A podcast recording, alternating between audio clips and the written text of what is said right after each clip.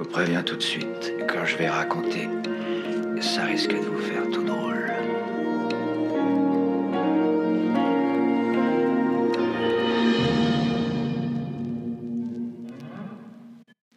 Bonjour Et bienvenue dans la Crypt Zone. Bienvenue Euh, comment on commence? Qu'est-ce que on, on Alors dit- là, je, là, on est en roue libre. Euh, on est en je sais relibre pas. total. Est-ce euh, peut-être on commence par dire qui on est? Oui, peut-être. Alors Euh, bonjour, qui- moi c'est qui- Agathe. Et toi, tu es? Moi, je m'appelle Claire. Bonjour Claire. Bonjour. Euh, qui qui sommes-nous euh, l'une par rapport à l'autre? Que je ne sais pas. Je voilà. Nous sommes, nous sommes amis. oui, nous avons envie de faire un podcast oui. et Donc, nous nous lançons. Et on se lance là. On, on se lance dans la dans dans ce Dans grand podcast océan game. qui est le ouais voilà Le dans podcast game. Et on va Mhm. tous, euh, on va tous vous, vous aimer Vous voilà. Oui, voilà, exactement. Euh, ce qui Donc est de pour l'instant, c'est un petit peu bancal Ouais. parce qu'on on apprend, mais mais ça va le faire. On découvre hein, totalement. On découvre. Et ce qu'il y a de un peu particulier, c'est que en fait, euh, ben toi Agathe, t'es à Paris Absolument. et euh, moi je suis à Toulouse. C'est vrai. Donc euh, en fait, euh, pendant le confinement, on s'est rendu compte que on pouvait faire plein de choses à distance. Ouais. Et comme ça faisait très très longtemps qu'on avait euh, super envie de faire ce podcast et que toi comme moi, euh, ben on trouvait pas des gens avec qui le faire euh, physiquement euh, près de nous, ben du coup on s'est dit euh, allons-y euh, banco, euh, on se lance à distance, on s'en fout quoi. Pourquoi pas nous? Ouais. Donc euh, on espère que ça va ça va marcher parce que qu'on n'est pas non plus informaticienne. Euh, Est-ce que tu veux dire toi euh, ce que tu fais dans la vie euh, à part euh, aimer les podcasts? Euh, moi, je suis graphiste. Ok. Et, Et, toi? euh, et moi je suis euh, doctorante en histoire américaine. Donc euh, voilà, chose qui va pas trop me servir euh, euh, pour ce podcast. Moi non plus. Hein. Parce que le principe, en fait, euh, c'est que on, a, on veut euh, raconter des histoires euh, donc d'enquête, euh, de meurtres, des trucs un peu comme ça. Un peu glauque, un peu, on un peu glaucos, on va le dire. un peu sordide. Et qui se passe, euh, qui sont passés en France. Ouais. Dans un premier temps, après on verra. hein, Mm, mais, euh, ouais. en tout cas, qui se sont passés en France. Et, euh, et est-ce que tu veux expliquer un peu comment l'idée nous est venue? En fait, il y a quelques années, euh, j'ai découvert un podcast américain qui s'appelle My Favorite Murder. Euh, et comme toi et moi, on partageait cette passion pour pour des histoires noires et sordides. Pour le sordide Qu'on aime bien se raconter des histoires horribles. Ouais. Euh, je t'ai tout de suite parlé de ce podcast Mhm. que tu as écouté et que tu as aimé tout de suite. Et depuis, on l'écoute. Et on est même allé les voir en live euh, à Londres. Et on s'est dit, euh, ouais, c'était trop bien. Et on s'est dit qu'on avait envie de les copier, en fait. De- on voulait faire exactement pareil. on voulait faire Euh. du plagiat. non, non. on- Mais tu vois, c'est un peu ma passion dans la vie, le plagiat. Oui, Euh, voilà, moi aussi. Voilà. non, mais oui, en fait, euh, on s'est dit que c'était dommage que, ben, que c'est en anglais, donc c'est cool parce que nous, on comprend l'anglais et, et, et donc on a accès à ça, mais euh, que c'était bien aussi de peut-être tenter un truc en français parce que je pense que il y a aussi des gens en France qui aiment les choses glauques comme nous. Mhm. Et, euh, et donc, du coup, pourquoi pas euh, se lancer là-dedans. Euh, Et euh, et il y a il y a des podcasts qui existent déjà sur euh, des, des histoires euh, de meurtres et des histoires Ouais. euh, d'enquête policière. Euh, mais on avait envie nous d'en parler d'une d'une façon plus euh, comme une conversation entre amis, un peu moins sérieuse, un peu moins académique ou historique ou Mm. euh, voilà.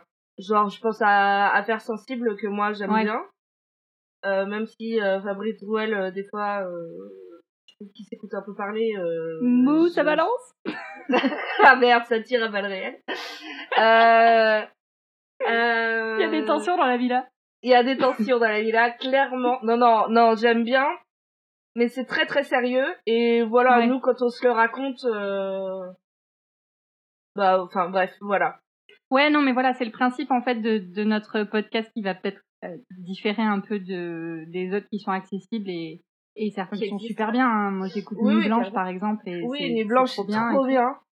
Et euh, mais mais nous on a moins de moyens et on a que avec nous en fait euh, bah juste notre personnalité, notre façon d'interagir ouais. euh, et euh, souvent de faire des blagues pour euh, pour détendre l'atmosphère ou pour enfin bon voilà c'est des des discussions entre amis quoi.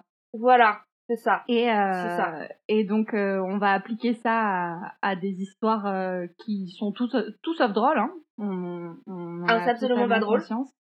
Et donc euh, voilà, on prévient, en fait, on, on rigole pas du tout. Euh... Enfin, s'il nous arrive de rigoler, de faire des petites blagues à des à des moments, euh, c'est pas du tout par rapport aux victimes. Non, pas, du tout. Euh, voilà, par rapport à ça. Moi, je crois que c'est un peu cathartique. Ouais. Ça me permet de décompresser par rapport à l'horreur qu'on se raconte et qu'on s'inflige. Hein. Mais parce qu'on on le veut bien. Hein. Euh... C'est pour se sentir vivante. Voilà, c'est ça. euh, et ben ça permet un peu de décompresser. Mm Et puis bah après, toi et moi, on se connaît depuis presque dix ans. Ouais. Donc forcément, euh, il y a des choses euh, qu'on se raconte de manière un peu plus légère. Enfin, comme mm. on a l'habitude de se raconter des trucs sordides, bon. Voilà. Mais c'est un exercice qu'il faut qu'on teste. Et on va voir si ça marche, quoi. Ouais, ça va pas être parfait peut-être au début et et, et on va apprendre et on n'a pas du tout envie d'être insensible ou d'être euh... je sais pas euh, quel est le terme mais ouais voyeur, un peu voyeuriste ou un ouais. Enfin c'est pas le but quoi non. C'est pas du tout le moi but je sais que j'ai un euh, côté un peu voyeuriste c'est pour ça que j'aime les histoires euh, morbides je c'est parce que ça me fascine vraiment ouais euh, je pense qu'on n'est pas les seuls à être fascinés par euh, ce genre de sujet. Non, clairement pas. Hein. Mais euh, euh, moi, j'ai pas l'intention de froisser des gens, et si je froisse des gens, je m'excuserai et je, je corrigerai à chaque fois, quoi.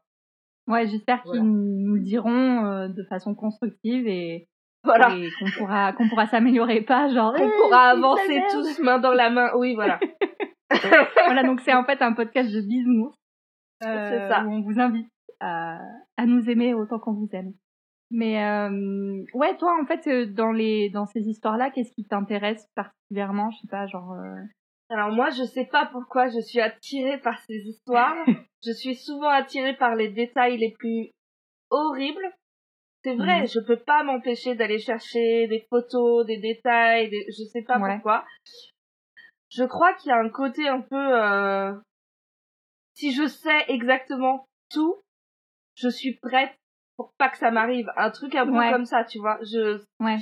je, je sais que euh, l'être humain est capable d'horreur et de savoir de quoi il est capable, ça me ça me rassure, ça, enfin, ça me rassure de comment je peux réagir et je sais pas, ça me permet de d'être au courant de toutes les possibilités. je Comme ça, quand quand l'heure vient, tu te dis bon, c'est pas si, ça aurait pu être pire. Ça aurait pu être pire ou alors euh... mais attends euh, Micheline elle a fait comme ça moi je vais faire autrement tu vois enfin ouais ouais ouais, je sais pas non, je mais sais pas pourquoi ça me fascine autant. Mais je crois qu'il y a un peu un côté comme ça et puis bah j'ai toujours été très euh, morbide c'est vrai c'est des sujets qui me qui m'attirent et je peux pas m'empêcher d'aller vers euh, ces sujets. Et toi alors pourquoi est-ce que ça t'intéresse? Mais je comprends, euh, je pense qu'il y a une petite partie de ce que tu viens de dire, c'est-à-dire, euh, bon alors on va évaluer toutes les possibilités possibles. les possibilités possibles, ouais. Voilà. on va évaluer tout ce qui tout ce qui pourrait m'arriver et comme ça, ça fait relativiser. Moi, ce qui m'intéresse le plus, alors je suis pas trop du genre à aller chercher les, les photos et les trucs comme ça parce que vraiment, euh, ouais. Moi, moi, mais moi après je, je regrette hein. après moi je ferme les yeux et je vois les trucs c'est horrible je peux pas m'en empêcher ouais. alors euh, voilà moi je, je suis pas trop euh, ça euh, par contre moi ce que j'adore c'est les enquêtes genre euh, tout le processus d'enquête de, de fouille de tu vois genre vraiment le truc de détective j'adore ça Euh, je trouve ça super intéressant de d'arriver à, à, euh, établir un profil avec des indices comme ça, euh, d'arriver à, à créer une, une une trame, enfin je sais pas, genre tu vois, traquer quelqu'un, c'est trop bizarre ce que je dis. Traquer quelqu'un, j'adore. j'adore les chasses à l'homme. voilà, moi c'est vraiment, tu vois, le truc, euh, la chasse, j'adore.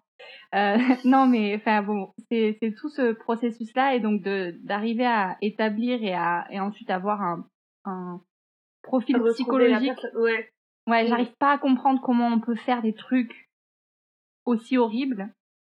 Et du coup, à chaque fois, je, je peux pas m'empêcher d'imaginer la scène et de m'imaginer à la place de, du, du tueur ou des trucs comme ça. Et je suis là, mais attends, à quel moment il a, il s'est dit, ça c'est une bonne idée, tu vois. Enfin, ah, oui, d'accord, oui, non. C'est très bizarre. Euh, non, Mais euh, voilà. Et, euh, et, du coup, euh, je pense qu'on on, on, peut être assez complémentaires sur sur ce coup. Oui, carrément. Que, coup, voilà. Mais moi aussi, les enquêtes policières, ça m'intéresse. J'avoue que moi, c'est surtout dans les films et tout ça. Moi, j'adore les films policiers, les enquêtes et tout.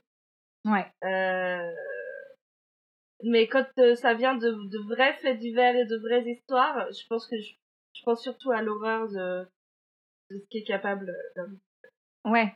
Et, et, et Dieu seul sait à quel point les, les, gens sont horribles. ah ouais, vraiment, on est, ouais, on est, ouais, c'est horrible. On est sur on du, est on est sur du lourd, quoi. Donc, euh, ouais. donc euh, j'espère qu'on va pas plomber l'ambiance. bah, on va voir. Après, euh, moi, mon histoire, elle est vraiment horrible. Hein. J'ai choisi euh, un truc atroce, donc ça va plomber l'ambiance d'une certaine manière. Ok, ben je vais essayer de... de faire des blagues à côté. Ouais, alors attends, moi je voudrais aussi rajouter un truc. Ouais. C'est qu'on est complémentaires sur ce genre de, de points. Ouais. Mais il faut aussi dire que Claire est la première de la classe. C'est vraiment la petite, euh, la petite fille euh, ultra sage non, mhm. comment dire? Si, si. Tu t'es préparé pour cette, euh, cet épisode-là? Oui. Euh, comme Jaja? Comme alors, Jaja. Que, alors que moi, je suis vraiment la cancre, c'est-à-dire que j'ai fini mon histoire hier soir à 23h. Euh, que c'est à peine rédigé et que j'y vais un peu en, en freestyle. Hein. Mais oui, mais en même temps, euh, bon, toi tu bosses, euh, moi, il se trouve que là, j'ai eu euh, quelques quelques semaines de de, repos, euh, de convalescence. Donc en fait, euh, ouais. Mais c'est vrai que bah après, j'ai toujours été un peu la la première dans la classe. Et Alors que moi, je, je je bâcle et je procrastine à fond, quoi. Ouais, mais je pense que je pense que ça va être génial quand même. je pense que, ça va pas se voir. Ça va pas se voir. Et, euh, et, et voilà quoi. On va, on va faire un truc, euh, on va faire un truc beau toi et moi, Agathe. Oh, écoute, arrête, qu'est-ce qui te arrive? Euh, ok. Alors, qui commence? Ouais, je sais pas. Je sais pas, je sais pas, euh, est-ce qu'il faudrait qu'on fasse un jeu pour arriver à, à, non, pas un jeu, mais je sais je vais faire un pierre papier ciseaux, mais c'est pas du tout euh, podcast génique. euh, non, ça l'est pas. Euh, moi, j'avoue, Je te laisse commencer si tu veux. Ou, comme tu préfères. moi, je suis en train de me dire, je, suis en train de me dire que comme mon histoire est bâclée, c'est un vrai, c'est une vraie question. Est-ce que je commence d'abord comme ça c'est fait, ou est-ce que je te laisse commencer pour évaluer le niveau de ton niveau en fait? Eh, ça dépend. mon niveau, c'est terrible, j'ai l'impression d'être euh, un entretien d'embauche. Alors, quelles sont vos trois qualités et vos trois défauts? Alors, euh, mon défaut, c'est que je suis trop perfectionniste. Ah oui, bah oui. euh, bon, je, moi, je préférerais que tu commences. Ok, bah moi, je m'en fiche, donc euh, je commence. Ok, hein, allez. C'est... Euh, alors, je vais pas, j'ai voulu mettre un peu de mystère dans mon truc, donc du coup, je vais pas de suite te dire les, enfin, dire les sources d'où j'ai tiré mon, mon histoire. Je le dirai à la fin. Parce que, que l'info est dans le titre et tout, donc euh, voilà. Ah. Mais euh, donc moi je vais te parler euh, de l'histoire du tueur de berger. Le tueur de berger. Est-ce que tu connais un tueur de berger Non. Ok, bon bah c'est parti, c'est parti mon kiki. Euh, je suis extrêmement ringarde aussi. on l'a pas dit. Oui, que je suis assez de- surprise de, de cette phrase qui vient de sortir. C'est parti mon kiki, ok. Voilà. Ok. Euh, ok, donc on y va, on prête. commence, on se lance. Euh, donc on est le samedi 31 août 1895. ah, t'es a un parti sur du... un petit moment, ouais. Je suis partie sur du old school. Ouais. Et euh, donc 31 août 1895 à Bénonce, c'est un village dans le Jura, euh, à flanc de montagne. Donc euh, voilà, un peu ambiance euh, euh, yodel, euh, sound of music, tu vois, enfin un truc un peu genre euh, vois. bucolique, euh, parce que bref, tu vois. Donc il est environ 13h30 et il fait beau, euh, voilà, c'est un, un beau jour d'été. Et Victor Portalier, un jeune berger de 16 ans, qui a été confié par la Société lyonnaise pour le sauvetage de l'enfance au berger Jacques Berger. voilà, Ah, ça s'invente pas. Ok, ça s'invente pas, ouais. Comme si toi tu t'appelais Agathe Graphiste. Ouais. Euh, Bah, c'est peut-être pour ça qu'il a choisi ce métier, hein. Il s'est Ah ouais, dit, il bah, dit, tout est dans le nom. Ouais. Pourquoi peut-être que le nom lui a été donné parce que genre, enfin, a été donné à ses ancêtres parce qu'ils étaient, ils étaient bergers. Ils étaient bergers et du coup ils sont bergers de père en fils? C'est possible, hein. Ok. Je sais pas. On l'appelle de suite pour lui demander. Euh, non. Bon. Euh, donc il a été. J'espère que euh, c'est pas la victime parce que si c'est la victime, ah bon d'accord.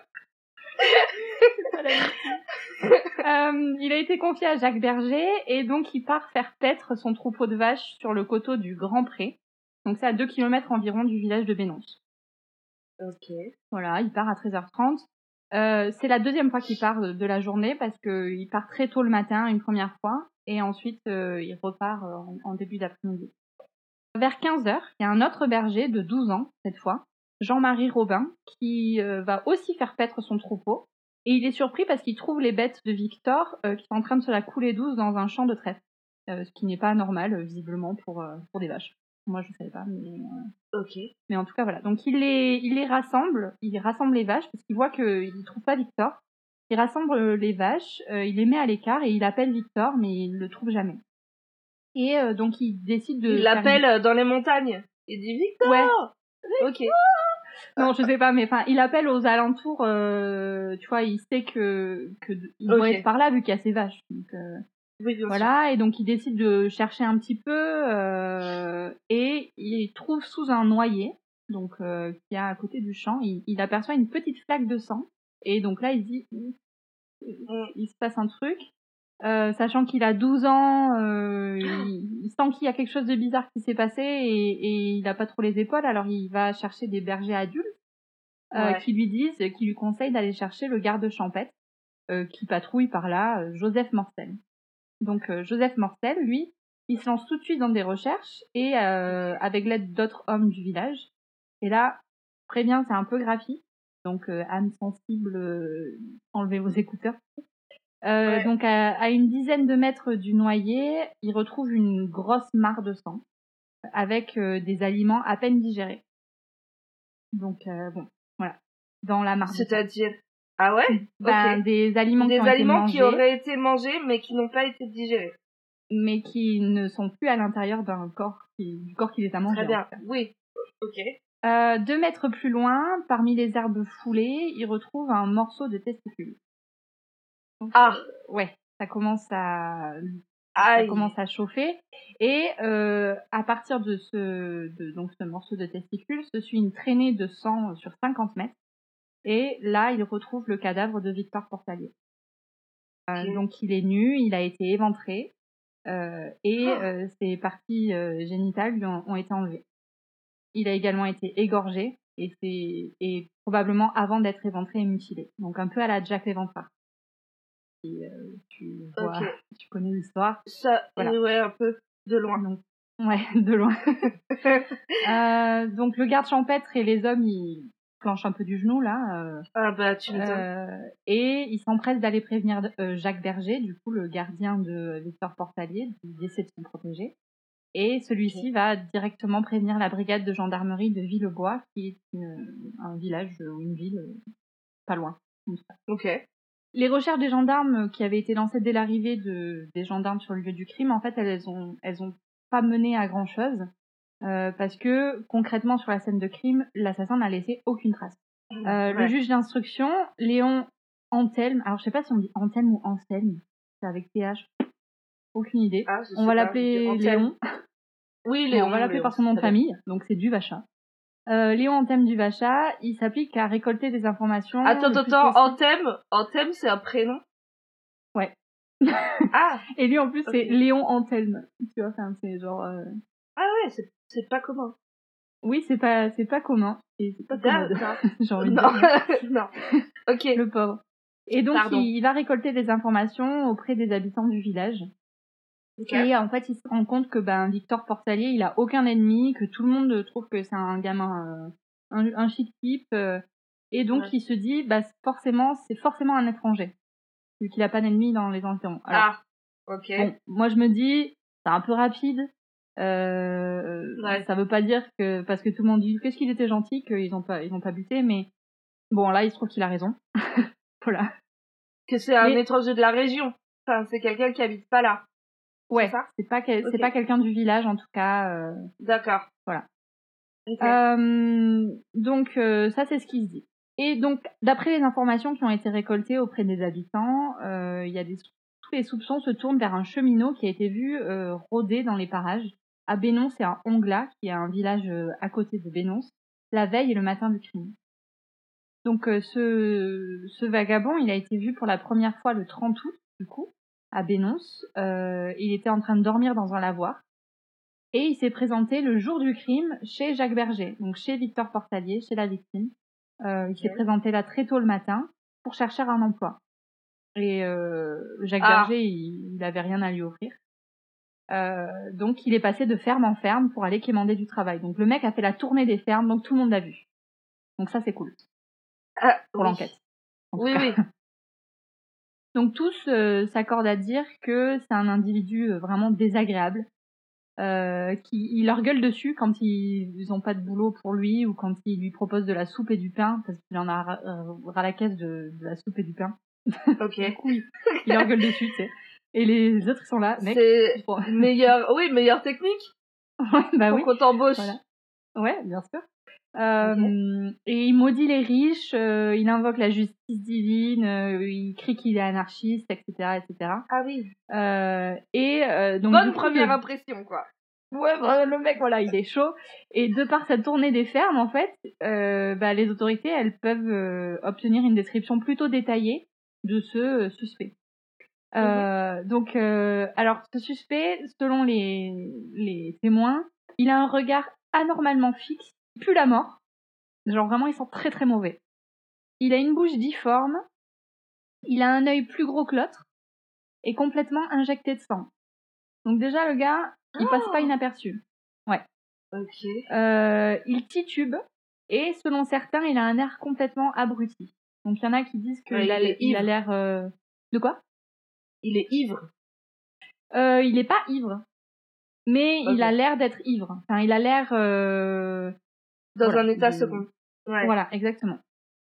Il porte un pantalon à rayures grises et noires, un gilet de Mhm. lustrine, un chapeau rabattu sur les yeux, bon, bah, du fait que déjà il a un œil qui, qui flanche un peu. Il a un sac sur l'épaule et il porte un gourdin.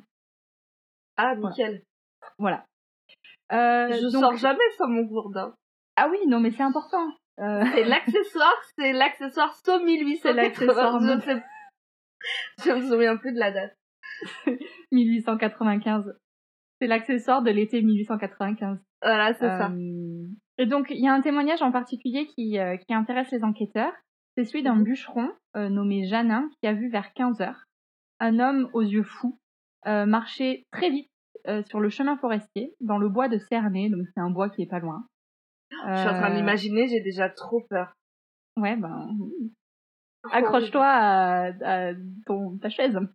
Euh, donc il est, euh, il est ce, ce, ce fou là qui est en train de marcher très vite sur le bois euh, forestier, sur le chemin forestier, pardon, n'importe quoi. Il est ensuite aperçu par des charbonniers en train de se laver dans un ruisseau, puis par d'autres témoins près du village de Villebois, donc en fait de l'autre côté de la montagne. Ok. Il est donc la dernière fois qu'il est aperçu, c'est au passage de la voie ferrée qui délimite le département de l'Ain, dans lequel se- s'est passé le meurtre, et l'Isère. Et en fait, c'est là que l'enquête des gendarmes se termine. parce qu'ils n'ont pas le droit d'aller plus loin. Ah merde Et donc ils perdent sa trace à cette limite entre les deux départements. Ils peuvent pas aller chercher les gendarmes de, de l'autre département? Et Ben, dire, euh, Je sais pas. Moi, c'est ce que je me suis dit, genre, le bah, les relais gars, euh, vous télégraphiez les mecs à côté, et voilà. Mais en fait, du coup, ils perdent, euh, je sais pas, ils perdent sa trace directe. Bon, je suppose qu'ils ont Oh, branlé, mais... putain. ok. Donc, avec cette description qui est quand même plutôt détaillée, hein, euh, physique en Mm. tout cas, et, et Grave. assez euh, originale, tu vois, c'est pas Monsieur Tout le Monde. Ouais. Le juge du Vacha fait diffuser un avis de recherche dans les départements voisins. Bon, ben voilà, il fait Ok. avis de recherche. Les hôpitaux et les commissariats de Lyon, ainsi qu'à la frontière italienne. Alors, il y, a, y en a beaucoup qui répondent négativement en disant bon, on n'a rien vu, euh, non, on ne connaît pas.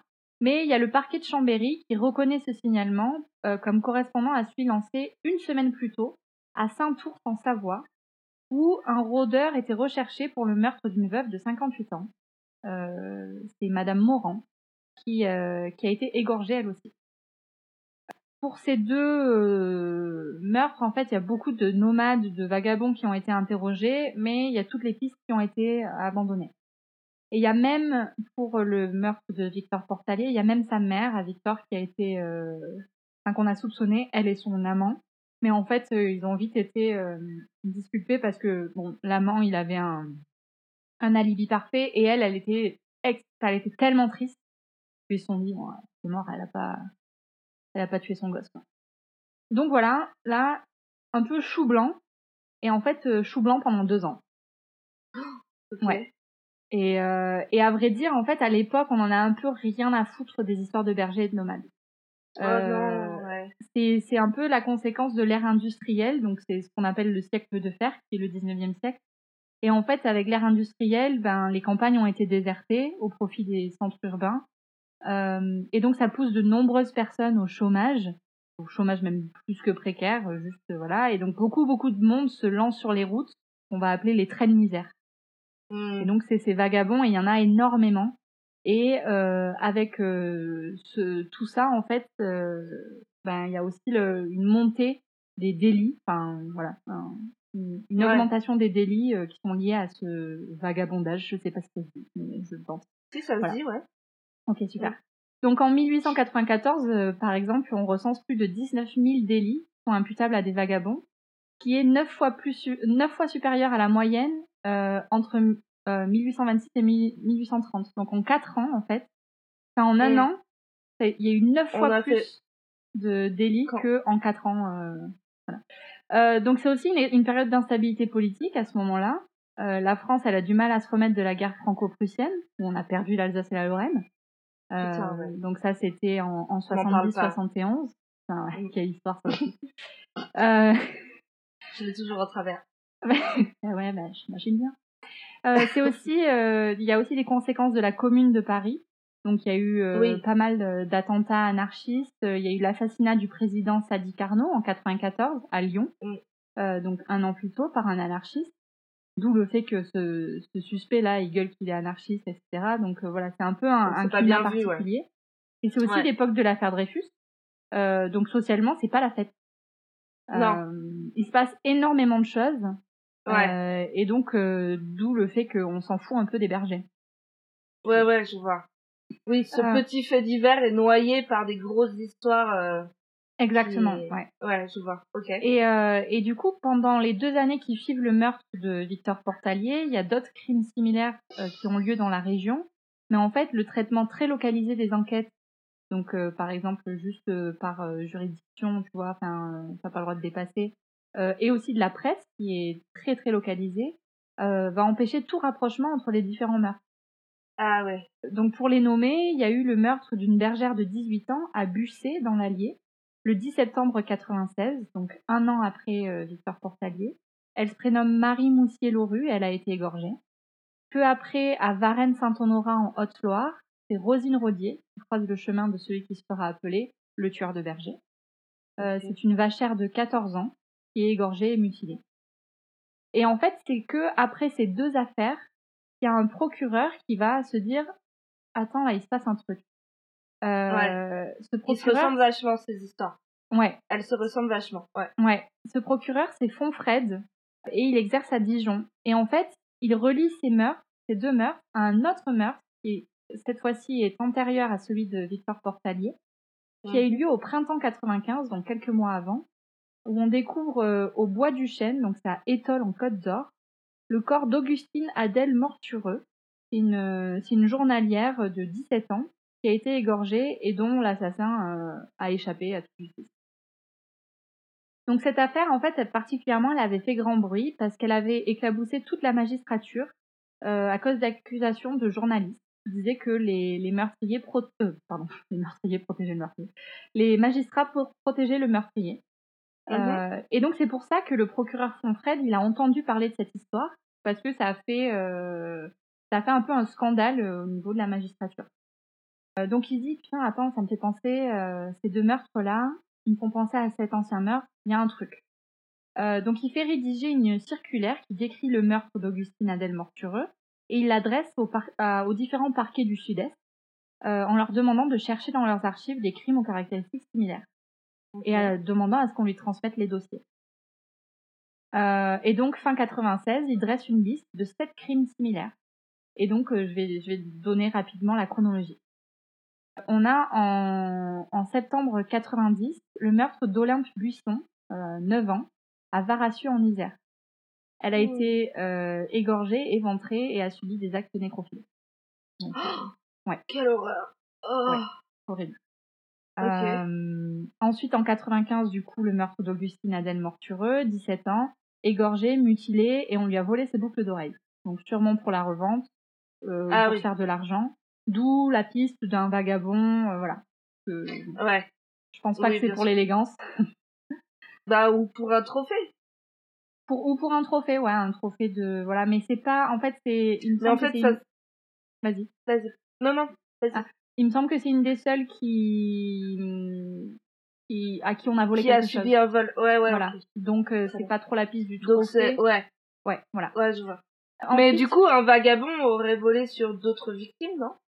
Ah oui, mais les autres n'avaient peut-être rien à être. Enfin, on n'avait avait rien sur eux. Exactement. Potentiellement. Euh, ouais, voilà. C'est des bergers, des bergères, tu vois. Enfin. Oui, 9 ans, 12 ans, ouais. Ok. Voilà. Euh, donc le 24 août, euh, 24 août 95, le meurtre de la veuve Moran, 58 ans, égorgée. Ensuite, le 31 août, donc euh, après une semaine plus tard, celui de Victor Portalier. Donc j'ai déjà euh, raconté ce qui s'est passé. Euh, le 29 septembre, un mois plus tard, on a le meurtre de Pierre Massot-Pellé, 14 ans, à Saint-Étienne de Boulogne, en Ardèche. Lui aussi a été égorgé et éventré. Puis en 96, celui de Marie Moussier-Loru, euh, que j'ai cité euh, avant, donc à QC dans l'Allier. Et enfin, le 1er octobre 96, celui de Rosine Rodier à Varennes-Saint-Honorat en Haute-Loire, lui aussi que j'ai expliqué. Donc, les deux, deux, meurtres qui ont fait qui est Fonfred. Donc, voilà la liste des sept meurtres que Fonfred fait euh, pour dire, bon, ben, ceux-là, vraiment, c'est la même personne qui les a commis. Outre cette liste, il y a d'autres, d'autres nombreux crimes similaires qui ont été étudiés par euh, mais en fait, les faits sont tellement parsemés et monstrueux qu'il se dit qu'il doute en fait qu'il y ait un seul homme qui soit derrière tout ça. Il dit c'est pas ah. possible. Ok. Parce que tu vois, il y en a en Ardèche, en Haute-Loire, euh, enfin, il y en a partout quoi. Ouais, d'accord. Et donc en fait, lui, euh, il est un peu dépassé par tout ça et il se dit, moi, je vais pas arriver à la résoudre cette affaire, c'est trop grand. Comment faire pour identifier un vagabond parmi les milliers de vagabonds? Ah, ouais. Voilà. Et donc il décide en fait que il est lui en tout cas est venu à bout de l'enquête et il va la confier à quelqu'un d'autre. Ok.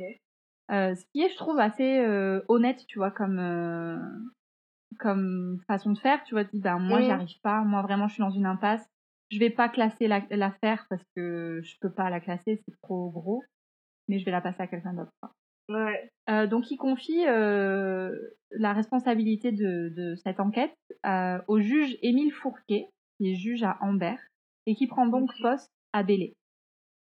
Euh, et en fait, ce juge euh, Fourquier, il est fasciné, voire même obsédé par, euh, par l'affaire de tueur de berger. Euh, qu'en 97 lui parvint l'annonce du meurtre d'un jeune berger de 12 ans à Courzieux, dans le Rhône, il dit « Banco les gars, c'est reparti. Ouais. On est sur un truc, genre le mec a, a, a frappé. Enfin, a, a refrappé, ouais. Voilà. Donc le corps retrouvé euh, en 97, donc euh, c'est le corps de Pierre Laurent. Alors là encore une fois, je m'excuse un peu pour la description un peu poussée, mais c'est pour montrer les, les similitudes avec euh, avec Victor Victor. Portalier. Euh, donc il a été égorgé, il a été violé et mutilé et euh, Oh. un testicule arraché. Oh là là. Donc euh, voilà. Euh, on retrouve également sur lui des traces de doigts huilés, mais qui ne lui appartiennent pas. Euh, et en fait, euh, servant certainement de lubrifiant. Oh non. Ouais. Ok. Et donc, selon l'enquête de la gendarmerie, il y a un vagabond plus que curieux qui a été vu la veille dans les environs. Il portait une toque de fourrure blanche, un sac à dos, Discret. ouais, et encore plus discret, un accordéon qui, euh, on va se mettre d'accord, c'est l'instrument du diable, donc moi je suis pas du tout surprise. ah bon? Je déteste C'est les pas la cornemuse? Ah ouais? Non. Ah, je déteste les accordéons. Je trouve que, je trouve que, en fait, je, j'allais dire, je trouve que tout le monde a l'air con avec un accordéon. C'est pas vrai. Je m'excuse aux, aux- à, à nombreux Auprès accordéonistes. de tous les accordéonistes qui Mais nous en fait, écoutent par euh, milliers. Ouais, qui nous écoutent. C'est, c'est une, une grande tranche de notre, euh, de notre audimat, les, les Et, accordéonistes. et oui, bah oui. Non, mais en fait, euh, ma grand-mère, elle me faisait regarder quand j'étais petite la chance aux chansons avec. euh, Sevran. Ouais, voilà. Et en fait, il y avait toujours un connard dans le dans le fond avec son accordéon qui était là. Et ça me rendait folle. Alors c'est pas là. ça le bruit de l'accordéon. hein. Non, c'est pas ça. C'est Mais, euh, Non, je sais pas. Oui. Et ça me- vraiment, euh, je, je trouvais qu'ils étaient super ringardos. Et en plus, j'ai été traumatisée parce que ma cousine et mon cousin, on les forçait toujours au, au repas de famille à faire des petits airs d'accordéon et ils, ils voulaient jamais. Et j'étais trop triste pour eux. J'étais là, non mais, désolé les gars. Bref, voilà. Donc, euh, revenons à, à, à notre tueur de berger. à ce vagabond. a- Ouais. à, à ce vagabond, ouais, voilà. Donc, il a un accordéon Donc, et il a euh, toujours un gros Toque, gourdin. toque blanche, sac à dos, gros gourdin, accordéon.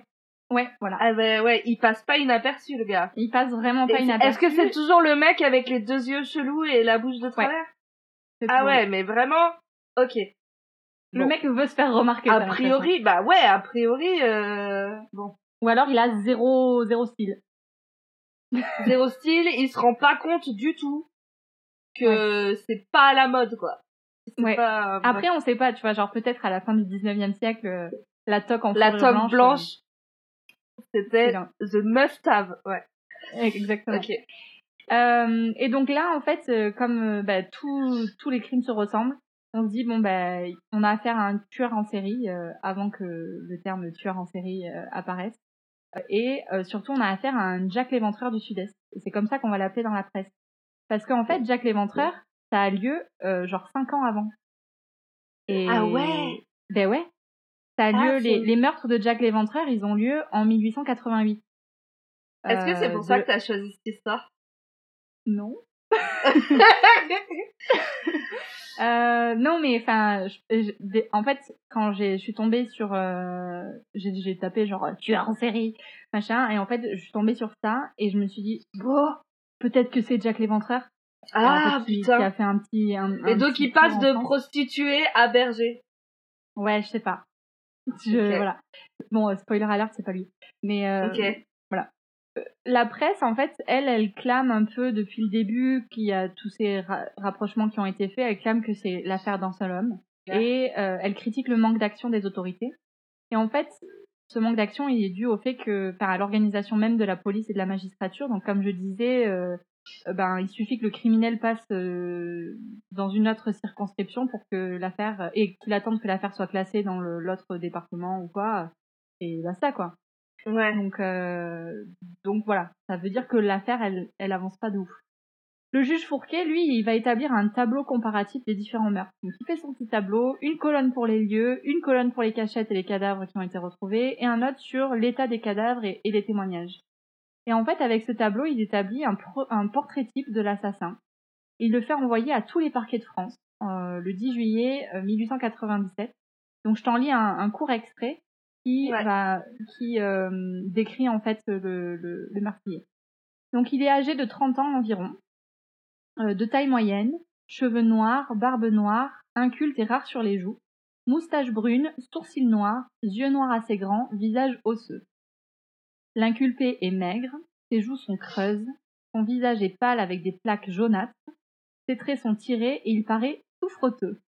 Et voilà, il est Ah.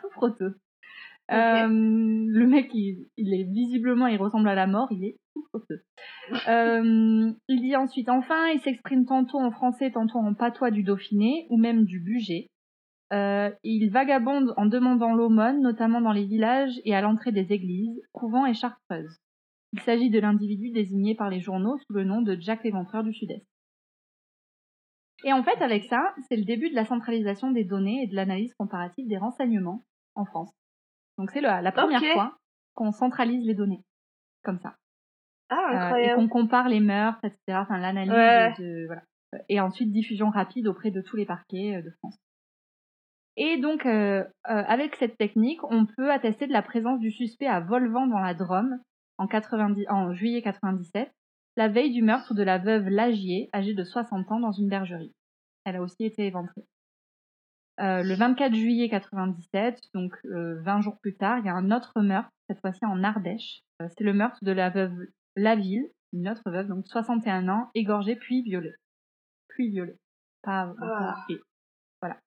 Le 2 août, enfin, donc euh, pas très longtemps après, euh, il, euh, le, ce suspect s'attaque à Marie-Eugénie Plantier, qui était en train de ramasser des patates dans le bois des Pelleries près de Champly. Alors, euh, ce, que le suspect n'avait cependant pas calculé, c'est que euh, Marie-Eugénie euh, Plantier, elle n'était pas toute seule. En fait, elle était avec ses deux petits bébés et dans les environs Oh. se trouvait son fils aîné ainsi que son mari. Donc alors qu'elle a le dos courbé pour ramasser des patates, elle est attrapée par le cou par un homme à l'odeur horrible, à la bouche baveuse. Le mec, il est, on dirait qu'il a la rage, euh, qui grogne et qui est blafard. Elle parvient la à se bête, dé- euh, la bête du Gévaudan euh, Ouais, dans le Jura. complètement. Elle parvient à pas où le se, à se, à se débattre, à se dégager l'espace de quelques secondes, euh, parce que lui, il attrape un truc dans son sac, certainement un couteau. Euh, elle se redresse sur ses pieds, et elle s'enfuit en criant le plus fort possible et le plus vite possible. Elle va en direction de son mari et de son fils qui étaient en contrebas du bois. Le suspect la course avec son gourdin comme un fou. Mais là, il, en pleine course, en fait, il se prend deux grosses pierres dans la ruche. Et en fait, c'est le mari qui a chopé deux gros cailloux comme ça et qui vise et qui le tape à l'œil et euh, en plein dans la bouche. Donc euh, bon voilà. Mais ça, c'est chaud parce que c'était des signes distinctifs. Du coup, il est blessé, et du coup, on pourra pas le reconnaître. Oui, mais bon, ça va quand même. Ouais, on l'a pris sur le fait, c'est vrai. Ouais, voilà. Et donc euh, ce mari il s'appelle Séraphin. J'adore. Ah Séraphin ouais, j'aime bien aussi. Moi, Voilà. j'adore. Et euh, il est à court de munitions, donc là il y va au corps à corps. Genre le mec il lui saute dessus. Euh, Et il parvient à choper le gourdin du suspect et il l'assomme avec. Pendant ce temps, le fils aîné, il est en train de jeter des cailloux comme ça. Il jette des cailloux, il, il continue. Et euh, Marie-Eugénie, elle crie, mais le plus possible, pour rameuter les paysans du voisinage. Bien- ouais. Bien Donc sûr. maintenant, ils sont nombreux à pouvoir maîtriser ce type. Euh, ils le font sortir du bois alors que lui, il s'accroche aux arbres. Il appelle des faux complices en disant hey, venez m'aider et tout pour essayer de faire peur aux, Ouais. aux- aux paysans. Il crie que et il crie que oh là là tout ça pour euh, tout ça parce que j'ai voulu tirer mon coup. Tu vois, enfin, un connard. Ah Ouais, horrible. Et c'est vraiment un sac à merde. Et donc, euh, Grave. en fait, il divague complètement. euh, il dit que, tout- que ses compagnons ils vont venir sabrer tout le monde, euh, etc., etc. Il est enfermé dans une remise d'un café du village le plus proche, en compagnie, en compagnie des paysans qui l'ont attrapé, et il commence à raconter des histoires salaces. Il leur joue un petit air d'accordéon et il leur dit qu'il est- aime bien. Pardon. Et en fait, il leur dit qu'il aime bien les filles de 13 à 15 ans. Il explique Ah, ah mais c'est bon, vous vous êtes mariés, vous pouvez baiser quand vous voulez, mais moi je peux pas, je suis obligée de faire comme ça, euh, voilà quoi. Donc euh, ah, vraiment c'est c'est le, le sac à merde ultime, tu vois, euh, 80 litres avec des Ah. poignées, euh, enfin le mec il est horrible. Ouais. Donc pendant ce Euh, temps, attends, attends, attends, parce que elle, elle a 14 ans? Non non non, elle elle est elle Ah est elle est Parce qu'elle a plus vieille trois que ça. enfants. Ouais Ah ouais. Elle elle est entre elle a entre 20 et 30 ans. Oui, bon, Donc pendant bref, ce ouais. temps, Séraphin, il va, il est parti chercher des gendarmes et il revient avec deux gendarmes. Et donc, au moment où euh, le suspect voit les gendarmes, il se met debout et il se présente. Sergent Joseph Vacher, réformé de service. C'est pas vous, c'est les armes que je respecte. Boum. Il a Ah. ça. Et donc il Mais est il a un gras, lui. Ouais. Il a Non, un mais gras. c'est ce qu'il dit. Mais il a Mais aussi un grade. dit. Il l'est vraiment? Il l'est vraiment. What? Escandalo. Donc, euh, Bah grave, El Scandalo à fond. Il, est, euh, il est amené à Tournon euh, pour être remis au procureur de la République. Il est inculpé et incarcéré. Et, euh, et quand le juge d'instruction le voit, il est frappé par son physique et ça lui rappelle vaguement quelque chose. Et donc, euh, il dit, Hum, attends là, c'est chaud. Donc, euh, ce Joseph Vacher, là, il est reconnu pour avoir tenté de violer Marie-Eugénie Plantier. Et d'autres encore, Ouais. parce que le mec, il s'arrête pas là, il dit qu'il en a violé d'autres, tranquille, quoi. Ah, nickel. Il écrit une lettre à son frère où il dit qu'il s'est retrouvé entre les mains du juge. Enfin non, pardon. Cette lettre, elle a été retrouvée entre les mains du juge. Et en fait, euh, Joseph Vacher, dans cette lettre, il dit à son frère que son seul crime avait été d'avoir voulu, je cite, tremper son céleri de manière un peu trop violente. Ah. Voilà. Donc le juge, lui, il aime pas être pris pour un con parce qu'il a reconnu Bah quand ouais. même avec euh, le. Et l'image est... Ouais, l'image est, est vraiment géniale. Euh, Ouais. et, il a- et il appelle, euh, enfin, il envoie un télégraphe au juge Fourquet en lui disant Je crois que Qu'on a trouvé trouvé. le tueur de Berger. Donc, euh, entre-temps, Vacher, il est condamné à trois mois de prison pour exhibitionnisme. Alors, moi, je trouve que c'était quand même un petit peu plus que de l'exhibitionnisme ce qu'il a fait à Marie-Eugénie Plantier, mais bon, Mm. bref. Mais attends, tout le temps, il s'appelle Vacher? Ouais, Vacher. Donc il y a Monsieur Berger, il y a Monsieur Vacher. et, ma- D'accord. et monsieur et madame Plantier. Euh, voilà. Et euh, donc il est condamné, euh, mais il est directement transféré à Bélé, où le juge Fourquet l'attend. Et sur le trajet, il essaie plusieurs fois de s'enfuir en gueulant Vive l'anarchie Genre il veut sauter de, de- du train en gueulant ça et tout. Enfin, bon. Alors juste pour leur laisser le temps d'arriver à Bélé, on va faire un petit retour sur la vie de Joseph Vacher, si tu le veux bien. Je le veux bien. donc Joseph Vacher, il est né le 16 novembre euh, 1869 à Beaufort dans l'Isère. C'est le membre d'une famille nombreuse de 16 enfants. Euh, et il est Ouf. fils de... fer- Ah ouais. ils sont beaucoup. Il est fils de fermiers euh, qui sont peu, assez respectés quoi dans leur village. À l'âge de 8 mois, il perd son frère jumeau, euh, Eugène, parce que euh, un de leurs grands frères avait posé une grosse boule de pain chaud sur lui et en fait ça l'a étouffé. Ouais. Mais quelle horreur. Une grosse boule de pain chaud. Ouais, je sais pas. Genre, Mais attends, il- attends, à quel âge? Euh, il avait 8 mois. Et le Ah gamin, je sais pas, euh, je crois qu'il a, il avait genre euh, 7 ans, un truc comme ça. Oh Euh, là là, quelle horreur. Ouais, déjà ça part un peu mal. Bah ouais. Euh, il grandit dans un cadre plutôt particulier, euh, dû au fait qu'il soit 100 000 dans la, dans, dans la fratrie. Dans la maison, ouais. Euh, et aussi sa mère, Marie-Rose, euh, dit Rosalie Ravi, elle est en prise à Mhm. des hallucinations. Euh, son père est également sujet à des accès de folie, ainsi que certains de ses frères et sœurs. Donc en fait, lui aussi, il fait parfois des crises de démence, et il devient très violent envers ses frères et sœurs et ses camarades d'école. Et pas de bol, en fait, il est aussi extrêmement fort, ce qui rend les rousses d'autant plus horribles. D'autant plus horribles, Ah, pardon, ça ne s'accorde pas. Ouais. À un moment donné aussi, il chope la fièvre typhoïde, qui laisse des séquelles physiques et mentales. Donc euh, bon voilà. Ah merde. Et pour compléter le tableau, il s'en prend de manière vicieuse à, et on, on l'avait deviné, euh, aux animaux. Voilà. Ah, C'est le profil type de tout. euh, c'est souvent, ouais, la première étape Exactement. des tueurs. Exactement. Donc à l'âge de 14 ans, sa mère décède et il commence sa vie professionnelle et aussi sa vie criminelle. En 84, alors qu'il n'a que 15 ans, il est soupçonné d'avoir violé et tué Joseph Amieux, un enfant de 10 ans. Euh, Oh, mais il n'y a rien qui est conclu de l'affaire. Et donc en 88, quand Jack l'Éventreur il sévit dans le quartier de Whitechapel à Londres, ben Joseph Vacher il commence sa vie de nomade de l'autre côté de la, de la Manche. Un peu avant ça, il rejoint une, une école religieuse à Saint-Genis-Laval où il va y rester deux ans. Il est exclu à 18 ans pour immoralité et attouchement sur ses camarades. Donc à la fin des années 80, il trouve un boulot dans une brasserie de Grenoble et il fréquente les prostituées. Et pas de bol, il chope une, une énorme MST qui lui vaut en 89 une opération à l'hôpital d'Anticaille à Lyon. Donc c'est pour ça que c'est pas Jack l'Éventreur en fait, parce que la même année, euh, enfin, ça peut pas Ah. quoi. Et en fait, Ok. avec cette opération, il va perdre un morceau de testicule. Et euh, ça va le traumatiser. Ah Voilà. Oh Petite D'où le fait qu'il coupe... euh, Ouais. Potentiellement. Ah. Mm. Ok. Un an plus tard, il fait son service militaire à Besançon et il se fait bizuter de ouf. Ses collègues disent qu'il est euh, dérangé, euh, qu'il est atteint de délire de persécution. Mais il est quand même bien classé, parce que c'est un peu un premier de la classe, comme moi. Ouais, comme toi, c'est marrant. C'est notre seul point commun, voilà. je, je Ça et le, et le gourdin, bien sûr. Euh, toujours Ça et la bave. Oups. Et donc, euh, du coup, il est, il est bien classé dans sa promo de Caporo. Il arrive quatrième, mais au début, il est, il est recalé parce qu'il est jugé inapte à commander. No shit Sherlock. Hein. Et en fait, ça, il le prend pas très bien. Donc, il essaie de se trancher la gorge. Euh, ah. Et ça, ouais. Et ça l'envoie directos à l'infirmerie. Et malgré les signes plutôt clairs qu'il a la bouilloire qui fuit, le colonel qui est en charge de son examen, le colonel qui est en charge de son examen mental, le juge euh, finalement apte à sortir et à commander. Je pense qu'il a eu pitié un peu. Euh, et il lui accorde son galon de caporal. Et il va rapidement être promu sergent. Donc euh, voilà, il mentait pas quand il a dit sergent Joseph Vacher.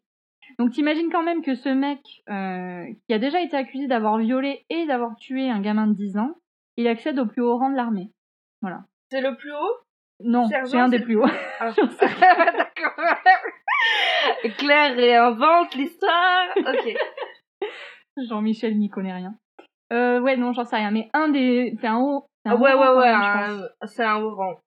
Voilà, je sais pas. Okay. Donc, niveau vie privée, à ce moment-là, il rencontre euh, Louise Baran, une jeune cantinière de Besançon. Euh, voilà, elle porte des petites robes à fleurs. Et il veut l'épouser. Mais elle, elle refuse parce que, ben, elle s'est prise d'un autre soldat. Pas. Ouais, elle le mm. sent pas, tu vois. Elle s'est prise un autre soldat un peu moins toc-toc. Euh, ouais. Et là aussi, il prend pas vraiment bien la nouvelle. Euh, voilà, il la prend pas avec une grande élégance. Et il, se, il tire sur elle trois coups de revolver avant de ah tenter de se suicider. Alors heureusement pour Louise, le mec s'est pas visé, donc euh, elle ah n'est que bah, blessée. Super sergent. Ok. Ouais, mais malheureusement pour le reste des gens, euh, lui aussi il n'est que blessé. En fait, il ah, s'est tiré trois balles dans la tête qui ont pénétré par l'oreille droite. Et en fait, il y en a deux d'entre elles qu'on n'arrive pas à enlever. Donc il va continuer sa vie avec deux balles dans la tête. il vit euh, avec. Mais c'est incroyable, le mec, il est indestructible. Il est indestructible et ça, ça va le rendre. Il se tranche la gorge. Attends, attends, attends. Il se tranche la gorge. Il survit. Il se tire trois balles dans le crâne et il survit. Ouais. Mais enfin. Non, mais c'est incroyable. Hein mais bon, bah, euh, il a des séquelles quand même, hein, parce que du coup, euh, il, est... il est complètement sourd d'un côté et paralysé de tout le côté droit du visage. Donc c'est pour ça qu'il a un œil euh, plus gros que l'autre. Ah, et la gueule Il a la bouche déformée, ok. Exactement. Et c'est aussi pour ça que son œil il est constamment injecté de sang. Et en plus de ça, en fait, du coup, son oreille droite, elle va suppurer en, en, en permanence. Euh, et ah, c'est pour ça qu'il va toujours porter un chapeau. Ouais, et, ça, il pue ah, horriblement, ouais. C'est pour ça. C'est à cause de ça, non? Ouais. Et donc, euh, c'est pour ça qu'il a une, une, toque en fourrure, etc. Parce que il faut Pour cacher. Euh, ok. Exactement. Euh, donc après ça, il passe six mois à l'asile, quand même. voilà. Et, et en même temps, il est réformé de l'armée parce que bon, là, c'est un petit peu abusé. Oui, faut pas pousser. Ouais. Et donc le docteur de l'asile va dire qu'il est atteint d'aliénation mentale et de délire de persécution. Lui, il va tenter de se, enfin, il va s'évader, il va être pris, puis ensuite il va ressortir. Bon, bref, ils vont le, ils vont le sortir complètement le 1er avril 1894, considéré comme totalement guéri. Moi, je trouve que c'est un sacré poisson d'avril, euh, parce que bon, le mm. mec, euh, voilà. Euh, Donc il quitte l'asile et euh, il veut repartir vers Grenoble, mais le 19 mai 94, il croise la, la route d'Eugénie Delhomme, une jeune ouvrière de 21 ans. Lui, il en a 25. Il l'étrangle, la viole et l'égorge et la laisse morte à 200 mètres de son usine, derrière une haie. Et la suite, on la connaît, donc euh, oh un an plus tard, il tue Augustine Adèle Mortureux, etc. Donc on en revient à nos moutons. Euh, Vacher arrive à Bélé. Il arrive et rencontre Fourquet. Et c'est là que commence l'intrigue du film que tu as peut-être vu, c'est Le juge et l'assassin de Bertrand Tavernier, non? C'est avec Philippe Noiret qui joue le rôle de, de Fourquet et Michel Galabru qui joue le rôle de Vacher. Ah ouais? Ouais. Et euh, donc Fourquet le questionne, il lui demande ce qu'il a fait depuis sa démobilisation. Il explique, bah, il, il explique tout ce que je viens de te raconter là, sauf euh, la partie meurtre. Mhm. Ouais. Euh, et Fourquet, il se rend compte que ce type, il aime bien parler de lui-même. Alors, il lui, il lui fait croire qu'il veut écrire un livre sur les vagabonds et qui lui semble être un spécimen plutôt fascinant. Une bonne technique pour faire parler les, les mecs. les euh, les mecs égocentriques, enfin comment, narcissiques, Ouais, un peu à la tête Bundy en fait. un Euh, peu à la. Tu as vu euh, The Jinx? Ouais, exactement pareil. Donc. Euh, donc c'est c'est un peu. Enfin moi, il y a beaucoup de choses qui m'ont fait penser à Ted Bundy et tu vas voir euh, vers la fin, c'est c'est ça aussi. Ah ouais? Ouais.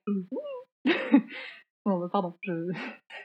Mais, euh, donc. Vacher, il est il est flatté et donc il se met à parler un peu sans limite. Il montre sur la carte que lui présente le juge tous les endroits où il a fait escale, sauf tous les endroits où des crimes ont été perpétrés. Et donc Vacher, euh, Ah ouais. Fourquet, il est là. Mais donc il Hmm. est pas si, euh, il est pas si inconscient et fou que ça en fait. Non. Il a conscience qu'il fait des trucs qui sont euh, répréhensibles. Ben, c'est toute la question en fait de, de, de toute cette enquête. Et en fait, euh, donc euh, le Fourquet lui demande plusieurs fois s'il a traversé le Rhône, euh, s'il a été à Bénonce, etc. Et là, à Mm. chaque fois, l'autre il se renferme complètement. Et donc, euh, bon, le juge, au bout d'un moment, il dit euh, qu'il a qu'à avouer, euh, que c'était certainement un coup de folie, qu'il n'était pas lui-même. bon, voilà. Euh, donc, il essaie de lui, tu vois, il lui tend une perche en disant, bah, tu vas pouvoir plaider la folie, mec. Et Vacher, Ouais. il répond qu'il n'était pas fou, qu'il savait très bien ce qu'il faisait et qu'il n'a jamais mis les pieds à Bénon. Donc, euh, donc il, referme cette porte, cette, euh, cette main tendue en Ouais. fait. Il dit non, non, euh, non, non, je suis pas fou. Et en fait, tout ça, c'est des entretiens un peu officieux, presque familiers et quotidiens, qui sont pas, euh, euh, tu vois, euh, retranscrits. C'est juste le juge Fourquet, après, il va écrire un livre. Et donc, il va expliquer tout ça. Mais donc Fourquet, lui, il va contacter diffé- les différents témoins qu'il a croisés sur sa route, les asiles où il a séjourné, les autorités militaires, les médecins, la famille, même sa fiancée, entre guillemets, Louise. Hmm. Parce que lui, le juge, il est persuadé que le mec, il est pas fou et qu'il est tout à fait responsable. ouais. Euh, alors que le médecin officiel de la prison de Bélé, il dit pas ça. Il dit qu'il est irresponsable. Donc c'est un peu la guerre. Il y a une, une- une guerre un peu qui, va se, se faire euh, à ce niveau-là. Donc le juge, il arrive le 8 octobre à le faire passer aux aveux. À force de le faire parler comme ça. Il ok. arrive. Et donc Vacher, lui, il va d'abord dire qu'il perd le con- qu'il perd le contrôle parfois euh, parce qu'il a été empoisonné, son sang a été empoisonné quand il était petit, il a été mordu par un chien et après on lui a fait un traitement qui l'a lui a empoisonné le sang et qui du coup le rend euh, fou. Euh, Ah. Sauf qu'en fait, en vrai, il a pas du tout été euh, mordu par un chien, il a été léché par un chiot. Ah et, ouais. et il se trouve qu'après, on s'est rendu compte que le chiot était malade et donc lui a eu un traitement, mais c'est pas la rage, quoi, tu vois. Enfin, c'est pas. Mais le traitement a pas pu avoir euh, des effets sur lui? Peut-être, mais honnêtement, euh, en fait, euh, tu vois, il y avait tout, tout le monde dans la famille qui avait des crises de démence, etc. Enfin bon. Ok. Mais lui, en tout cas, il met toutes, les choses horribles qu'il a faites, c'est sur le compte de cette morsure. Ouais, ouais. Donc, il reconnaît tous les crimes de la liste euh, que j'ai dit plus tôt, sauf celui de d'Olympe Buisson, donc la petite fille de 9 ans.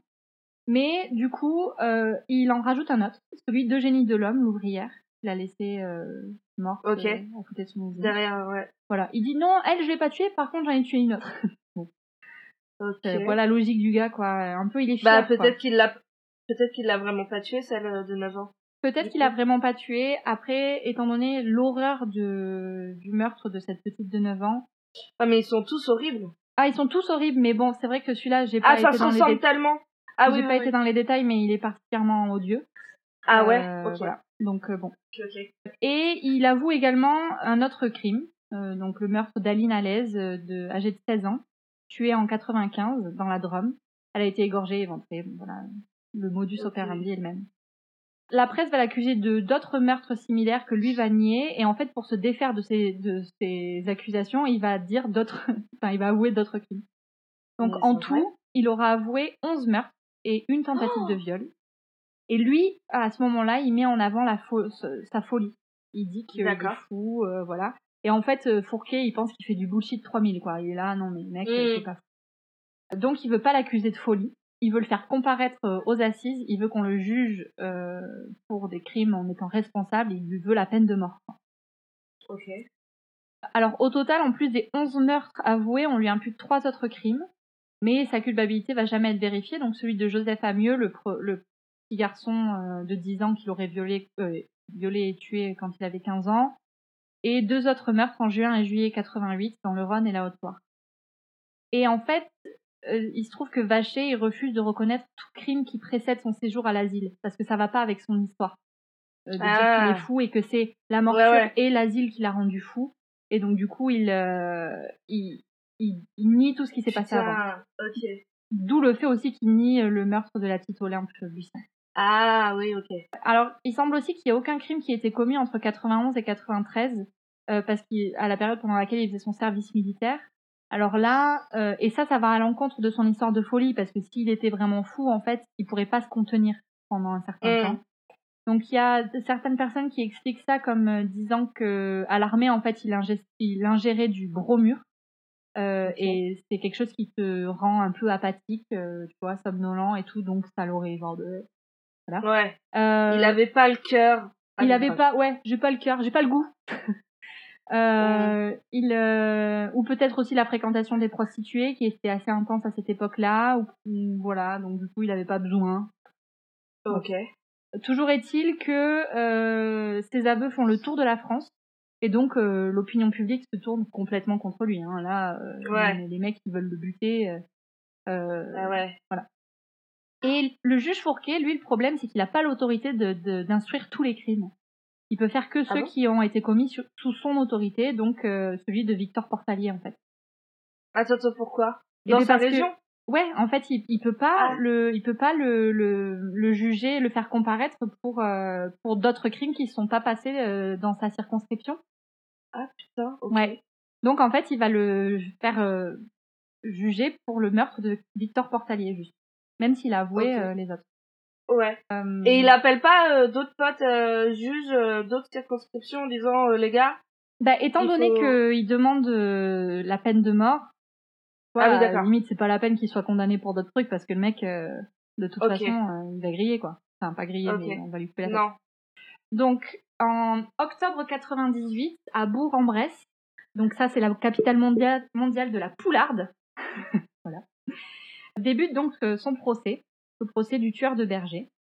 Il va durer trois jours et c'est un cirque médiatique euh, et complètement absurde. Donc en fait Ah la partie elle est jouée d'avance parce que tout le monde le déteste et tout le monde le voit Oui. déjà coupable. Mm, mm. Euh, donc en fait on sait très bien ce qui va se passer. Lui il fait un peu le show, genre il lance sa toque en l'air comme ça, euh, bon, c'est n'importe quoi. Il arrive avec une pancarte euh, et il crie genre Dieu est mon témoin et qu'il est anarchiste en même temps. Enfin bon bref, c'est n'importe quoi. Et il est reconnu coupable de meurtre avec préméditation, sans circonstances atténuantes. Verdict rendu à l'unanimité en 15 minutes. Voilà. Voilà. Ok. Il doit être exécuté sur une des places de la ville.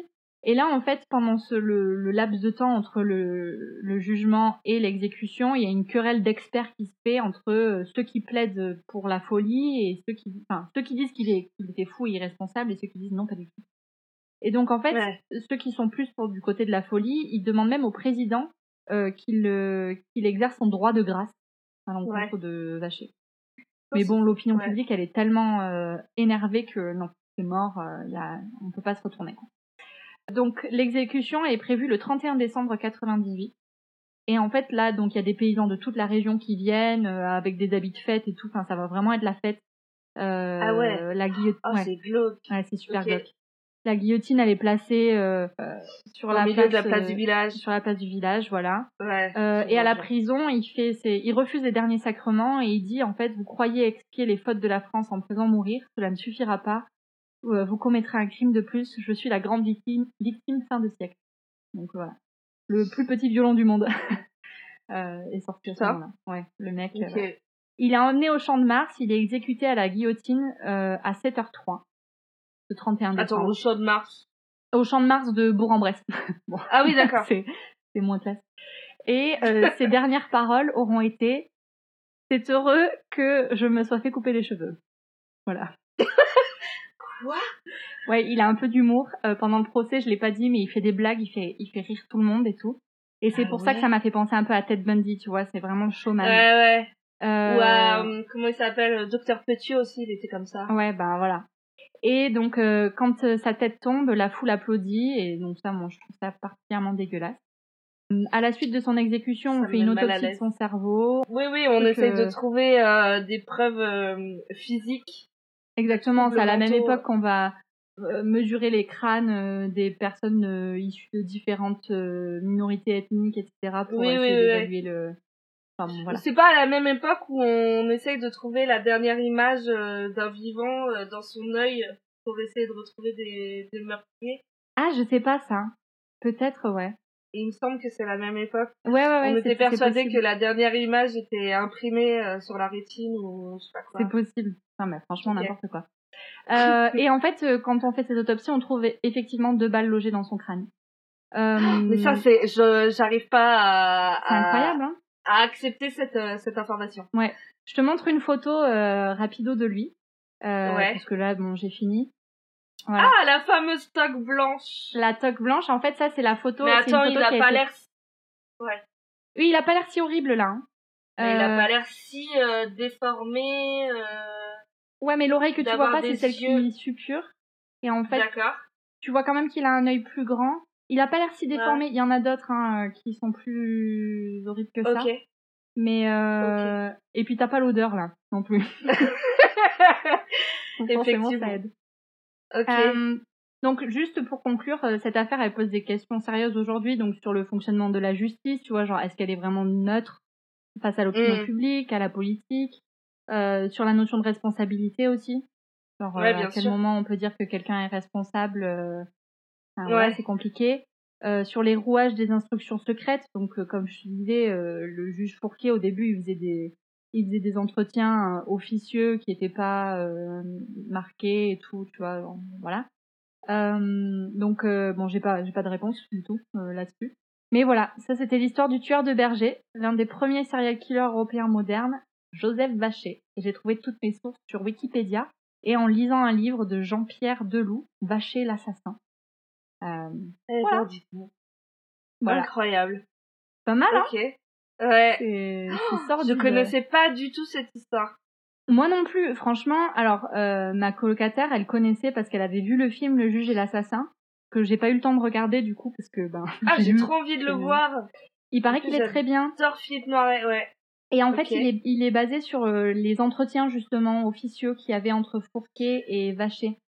Et c'est tout ce, ce, ce travail de entre les deux, entre ces deux fortes personnalités. Et Fourquet qui lui était là, genre c'est l'affaire de ma vie, il faut que vraiment euh, Ouais. je sorte un truc quoi. Et Vacher qui essayait, qui se croyait plus de- intelligent que lui, tu vois. Garder, euh, garder euh, le Ouais. contrôle. Est-ce que toi tu penses qu'il était fou, irresponsable ou? Bah, le fait que il, il essaye de mener les, les entretiens à ce point euh, me fait dire qu'il était pas si fou que ça. Ouais, moi je suis d'accord. Ouais. Euh, tu peux pas essayer d'avoir euh, ce contrôle-là si t'es incontrôlable. Mm. Pour moi, ça me semble. Et en même temps, euh, bon bah, il a deux balles dans le crâne qui peuvent quand même avoir des répercussions sur sa façon de se comporter. Ouais.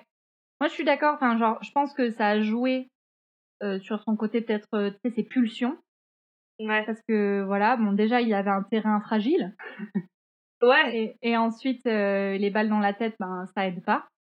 Bah non, Euh, euh, ça a forcément joué. des conséquences. Ouais. Mais euh, de là à ce qu'ils ne se rendent pas compte.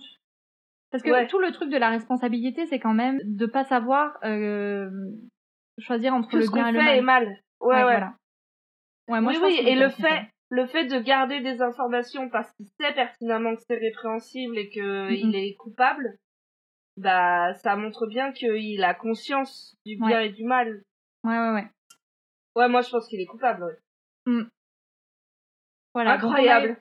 on a eu notre propre Jack l'Éventreur et, et plutôt même euh, limite plus plus violent que le vrai. Bah, qui a Euh, duré plus longtemps, non? Et ça a duré plus longtemps et c'était plus aléatoire. Euh, alors Oui. Dans le bouquin, il parle aussi en fait de la différence entre un tueur organisé et un tueur désorganisé, qui est une différence qui a été faite par le FBI plus tard quand on a euh, bossé sur le Commencer concept de faire les profils. euh, Ouais. Ouais. Et donc euh, Joseph Vacher, lui, ce serait un, un tueur désorganisé, hein, clairement. Oui, parce Euh. qu'il a pas de, de type de victime. Il fait autant des hommes que des femmes, autant Ouais. des jeunes que des âgés. Bah, disons que son type de victime, c'est c'est des personnes, euh, on va dire entre guillemets fragiles, parce qu'il a jamais attaqué des hommes euh, adultes, euh, tu vois. Enfin, c'est- Ouais. c'est des, des, des vieilles. Des personnes qui pouvaient pas se défendre. Exactement. C'est des personnes qui, où il sait qu'il va avoir l'ascendant physique. Ouais. Ok. Donc voilà. Mais après, il était bisexuel, donc il n'y a pas de différence homme-femme. Oui, d'accord. Voilà. Voilà. Incroyable. Eh ben, dis donc. Alors, figure-toi que mon histoire se passe en partie dans le Jura aussi. Mais non. C'est vrai? Si. Putain, mais faut Ouais. vraiment pas y foutre les pieds là-bas. hein. Non. Euh, alors, mon histoire, elle se passe 100 ans après. Elle se passe en Ok. 1993. Ok. Alors, c'est l'affaire Roman. Ok. Je connais Tu pas. connais ou pas? Non. Ok. Pourtant, c'est vraiment une histoire, c'est un classique. Ok. Le lundi 11 janvier 1993, à Prèves-Saint, dans le département de l'Ain, à la frontière suisse, Mhm. à 4 heures du mat, les pompiers arrivent sur les lieux d'un incendie. Ok. C'est la maison de la famille Roman. Donc ils commencent, tout est fermé. Ils commencent à défoncer la porte, mais à un moment ils s'aperçoivent que un volet est ouvert au premier étage. Ok. Donc ils arrivent à monter à, à ce niveau-là. D'accord. Ils commencent à éteindre le feu. Et la maison est en Et, feu euh, complètement. La maison est en feu. Ok. Euh, en tout cas, tout le premier étage et le grenier euh, est en, le- la toiture est en flammes. Ok. Donc ils, ils arrosent avec la, la lance à eau, tout ça, et puis à travers la fumée, les pompiers découvrent une forme qui réagit à l'eau, et c'est le père Jean-Claude Roman qui est vivant. Il est inconscient mais il respire, Euh, et donc on l'évacue à l'hôpital. Oh putain. Ok. En attendant, les pompiers cherchent euh, dans la maison. Euh, ils fouillent partout. Il y a des débris partout. Il y a une partie du plafond qui s'est écroulée. Et là, ils découvrent la mère, Florence Roman. Elle a le crâne fracassé. Oui, donc, les c'est pas le feu quoi. Bah si, parce que les Ah. pompiers pensent qu'elle aurait pu se prendre des gravats sur le crâne, parce Ah que le toit s'est effondré. Du coup, euh, voilà. Oui, mais enfin les gravats seraient dessus, non? Bah, je sais pas. En tout cas, il, il- ça arrive, ça arrive certains. euh, Alors, il faut savoir que euh, en grande drôleuse que je suis, euh, mon histoire, c'est la retranscription presque fidèle d'un épisode de Faites entrer l'accusé. Parce que je suis pas du tout comme Claire à lire des bouquins. Euh, du coup, du coup, voilà. Donc, dans cet épisode de Faites entrer l'accusé, le gendarme, il dit, bon, bah, ça arrive souvent que des, des, des débris euh, fracassent malheureusement euh, certaines victimes, quoi. Ouais. Ok. Mais bon, il continue les recherches et là, il trouve les deux enfants, Ah. Antoine et Caroline. Oh, non. Et donc, eux aussi, ils sont, ils sont morts. Hmm. Donc, en fait, euh, il y a qu'une, des quatre personnes, il y a qu'un seul rescapé, c'est Jean, c'est le père Jean-Claude Roman qui est évacué à l'hôpital de Genève. Euh, il est vivant, mais son pronostic vital est, est engagé. Et donc, euh, bon, bah, on avertit la famille de Florence, on avertit la famille de Jean-Claude.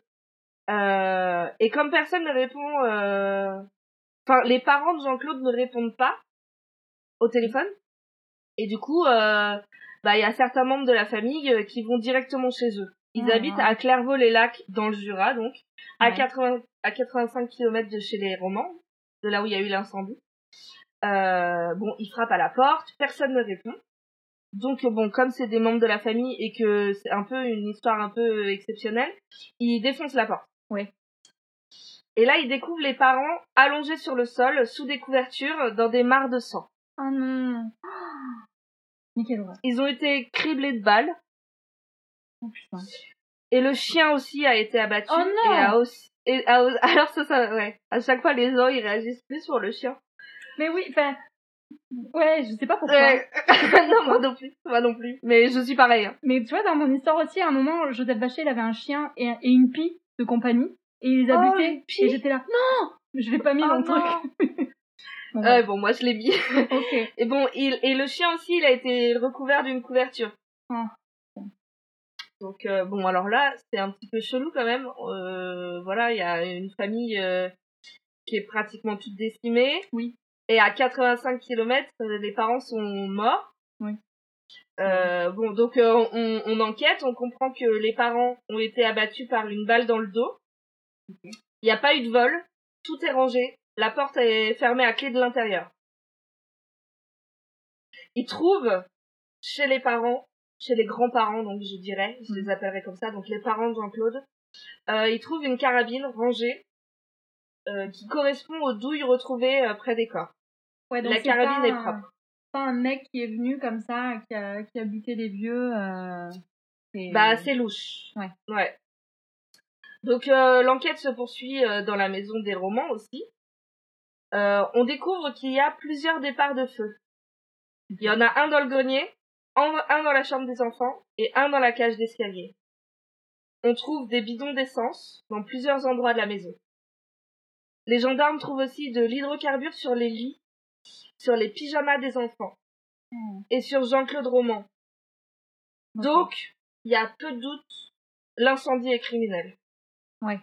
Oui, ça me paraît. euh, Ça, me paraît clair. Ouais. Euh, pendant l'autopsie, on réalise que les enfants ont également reçu des balles qui ressemblent aux mêmes balles qui ont tué les parents à Clairvaux. Donc ils seraient morts Et- euh, quand même avant le.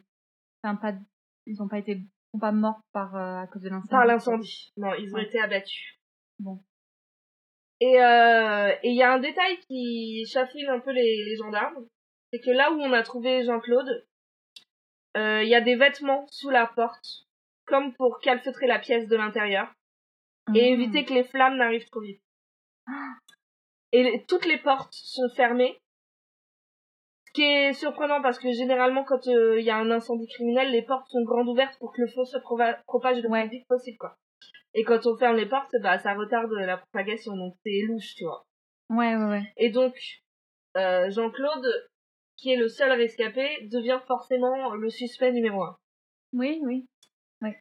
Euh, pendant ce temps, du côté des, des grands-parents, les gendarmes interrogent un peu le voisinage et ils apprennent que Jean-Claude est venu en voiture déjeuner chez ses parents peu de temps avant l'incendie. Et a priori, on trouve pas de témoins qui auraient vu les grands-parents après son départ. Donc il est la dernière personne à les avoir vus vivants. Putain, il est venu manger à leur table et ensuite il les a tués, ce salaud. Enfin, peut-être. C'est c'est très frustrant parce que les autorités peuvent pas interroger Jean-Claude Roman parce qu'il est dans il est placé dans un coma artificiel parce qu'il est vraiment dans un sale état. Ouais. Mais bon, en attendant, l'enquête euh, continue, quoi. Et Ouais. il cherche un peu euh, qui est Jean-Claude Roman. Ok. Alors, Jean-Claude Roman, c'est un médecin qui est réputé dans la région. C'est un chercheur international qui travaille à l'INSERM, l'Institut national de la santé et de la recherche médicale, et à l'OMS, l'Organisation mondiale de la santé à Genève. Oh non C'est un, c'est un grand, grand médecin respecté. C'est un spécialiste des cultures cellulaires et des maladies cardiovasculaires. Il Oh donne régulièrement des conférences en France et à l'étranger. Et il donne des cours à l'université de Dijon et de Besançon. Donc c'est un homme très respecté, très Ouais. intelligent. Ça fait dix ans qu'il est engagé à l'OMS à Genève. Et c'est pour ça qu'il habite à Prevsin parce que euh, c'est à la frontière suisse. C'est pas loin, ouais. Ok. Voilà. Oh là Donc, là toutes les personnes interrogées décrivent Jean-Claude et Florence comme un couple uni, amoureux, harmonieux, sympathique. Eux, ils se connaissent depuis tout petit parce que Françoise et Jean-Claude sont cousins éloignés, par alliance. Ils sont, ils ont pas de lien du sang, mais donc ils se connaissent depuis toujours. Attends, Françoise ou Florence? Florence, j'ai dit Françoise, pardon. Florence, c'est dire à quel point j'ai préparé mon histoire. Ouais, ça commence par là, ça, ça. va. Non, Florence Ok, donc Jean-Claude. cousins éloignés. Ouais, cousins, mais par alliance. Mais en tout Oui. cas, ils se connaissent depuis toujours. D'accord. Et, euh, et lui, il a toujours été un peu amoureux d'elle. Non. Euh, et ils ont fait leur étude ensemble. Ils ont fait leur étude ensemble, elle en pharmacie, lui en médecine. Elle, elle passe sa thèse pour pouvoir exercer, et lui, il en a pas besoin parce qu'il fait de la recherche, apparemment. Je sais pas. Est-ce qu'on a besoin d'une thèse pour faire de la recherche? Bah ouais. Bah, il me semble aussi, mais dans cette autre l'accusé, euh, il dit que non. Bah oui, et en j'ai fait, pas euh, cherché. Putain, mais attends, Bon. si, je, si je peux faire de la recherche sans passer la thèse, je le fais direct. Bah, je sais pas, peut-être que dans les années 90, euh, dans les années 80, c'est différent, je sais pas. Ben après, c'est peut-être une thèse différente, du coup. Parce que c'est vrai que les thèses de médecine ou des trucs comme ça, en fait, c'est un peu genre euh, des études de cas ou des mémoires. Je dis, encore une Je- fois, je Franchement, j'en ai complètement. Euh, ouais. Moi, je pense qu'il a fait sa recherche. Bon, ou qu'il Ouais, a fait sa thèse. Non, on s'en fiche. Bon, ils se marient en 1980. D'accord. Et puis, ils ont deux enfants, Mhm. Antoine et Caroline. Et donc, Florence, elle décide d'arrêter sa carrière. À Mhm. part quelques remplacements ici et là, elle décide de devenir euh, maman, euh, enfin mère au foyer, et euh, de s'occuper des enfants. Ceci dit, Jean-Claude, il est vraiment, c'est vraiment un père attentionné. Euh, Il est exemplaire. Euh, il, voilà, tout le monde le décrive comme un père qui s'occupe beaucoup de ses enfants. Et d'ailleurs, le jour de l'incendie, quand les pompiers euh, cherchent dans la maison, il y a, ils trouvent un dessin accroché sur le frigo avec écrit "Papa, je t'aime". Donc c'est un peu une famille euh, idéale, famille parfaite. quoi. Ouais. Et puis on apprend, enfin l'enquête se poursuit et on comprend que euh, c'est Jean-Claude qui s'occupe de tout, Euh, des comptes, des factures, il organise les vacances. La famille ne manque de rien parce que c'est un médecin très réputé, donc ils ont un train de vie très très élevé. Voilà. Du côté de sa personnalité, Jean-Claude il est plutôt discret, il est décrit comme un gros nounours. Je vais te montrer une photo de lui. Ok. Euh, il a, il est un peu joufflu, il a un physique un peu pâteau, il a, il a une bonne tête. Ah ouais, oui, il a l'air gentil, quoi. Il ressemble à Monk un peu. Ouais, il a, oui, il a une bonne tête. euh, voilà, il a, il est décrit comme un gros nounours. euh, il est très sympa et il est très modeste, voire secret. Euh, il Ah, n'a pas mmh. tendance à étaler ni sa science ni sa fortune. Quand on lui pose des questions, il répond basiquement, mais il, il donne pas de leçons à son entourage. voilà, il est- c'est quelqu'un de très modeste. Au final, il Mais à part, se, se méfier de ce genre de type la- que... Euh... Vaut mieux se la péter dans la vie. Faut mieux se la péter Non, non. dans la vie. Voilà, exactement. non, non. Mais bon, en tout cas, à part ça, les gendarmes, ils trouvent pas d'infos sur lui. Les gens disent principalement, bah, il bosse à l'OMS, il est médecin, il est gentil, il parle pas beaucoup. Mais dès qu'on pose des questions plus précises, personne n'a de réponse. Et en même temps, toutes les personnes qui potentiellement pourraient avoir des réponses sont mortes, visiblement. Voilà. Ouais, mais bon, il avait beaucoup d'amis, il était très Mm. proche de, de la famille de Florence, puisqu'ils ont, ils sont cousins. Donc, euh, Ah il oui, fait déjà vrai. partie de la famille. Non, mais voilà. Ouais. Bon, les gendarmes finissent par interroger une amie de Jean-Claude qui habite à Paris. Donc, il, lui téléphone. Et quand le gendarme lui demande si elle connaît Jean-Claude, elle fond en larmes. Et elle dit qu'il l'a agressé dans la nuit de samedi à dimanche dans la forêt de Fontainebleau. Donc cette nuit, le samedi 9 janvier, une nuit avant l'incendie, euh, Jean-Claude l'aurait invité à dîner chez un de ses amis, le ministre de la Santé Bernard Kouchner. Oh ben, C'est un grand médecin qui est ami avec euh, Brigitte Bardot, avec Kouchner, euh, voilà. Il est c'est pas lui, il leur a servi des sacs de riz. Pas lui, dans les guignols, qui est représenté comme ayant des sacs de riz sur les, Je sais pas. sur les épaules. Je crois que c'est lui. Euh, donc, euh, donc euh, il l'invite et puis sur la route, euh, il se serait perdu et ils auraient tourné plus d'une heure pour trouver la maison à Fontainebleau euh, de Kouchner. Mhm. Et puis à un moment, Jean-Claude il s'arrête et il dit qu'il va chercher une carte dans le coffre pour vérifier l'adresse. Et puis il lui dit euh, qu'en plus dans le coffre il a un cadeau pour elle, un bijou qu'il veut lui offrir. Et il lui demande de, de venir avec lui du coup pour pouvoir lui mettre, euh, c'est un collier qu'il voudrait lui accrocher au cou. Donc il lui demande de fermer les yeux. Moi, je pense que c'est sa maîtresse. Euh, dans un épisode de- d'affaires sensibles, euh, on dit que c'est sa maîtresse. Là, dans l'épisode de, de Faites entrer l'accusé, on ne donne jamais son nom. Je pense qu'elle veut pas qu'on qu'elle a demandé à garder son identité secrète. Et il l'appelle toujours son ami. Moi, je pense que c'est sa maîtresse. Ouais, euh, ouais, ça, je- on n'a pas de... Enfin, moi, j'offre pas des colliers euh, à mes amis mecs. en même temps, ce serait bizarre. Tiens, un petit diable. Bah, une gourmette. Euh, donc il lui demande de sortir de la voiture. Il lui dit euh, ferme les yeux pour que il lui accroche euh, le collier. Et là il se jette sur elle. Il l'asperge de gaz lacrymogène, la frappe avec une matraque électrique et essaye Ah, de l'étrangler avec une cordelette. C'est ce qu'elle raconte. Elle, c'est ce qu'elle dit. Donc apparemment, elle se serait débattue et aurait hurlé Pense à mes enfants, pense à mes enfants Bah parce que ouais, et donc elle- elle- là il s'arrête et il fond en larmes et il lui dit non mais je suis fou. Et en fait il raconte que c'est à cause de ses médicaments parce qu'en fait Jean-Claude Roman a un cancer, un lymphome putain. qu'il a depuis qu'il a 22 ans. Oh Et d'après euh, d'après lui, ces médicaments euh, le, le rendent un peu euh, fou. Et là, il a eu un accès, il se reconnaît pas et et voilà. Bah attends, enfin. Ouais, mais bon, euh, t'es euh, genre un mec euh, super, un chercheur super reconnu de l'OMS, etc. Euh, et depuis 20, tes 22 ans, t'as un, t'as un cancer et tes médicaments ils te rendent fou. À mon avis, t'exerces pas très longtemps. Il a quel âge à ce moment-là? C'est une question. D'accord. Je crois qu'il a genre 45. Invente, moi j'ai, moi j'ai inventé. hein. il a 45 ans. 45 ans et demi. Ok, ouais. Il va sur ses 46, Il va sur ce 46. il a 45 ans bien tassé.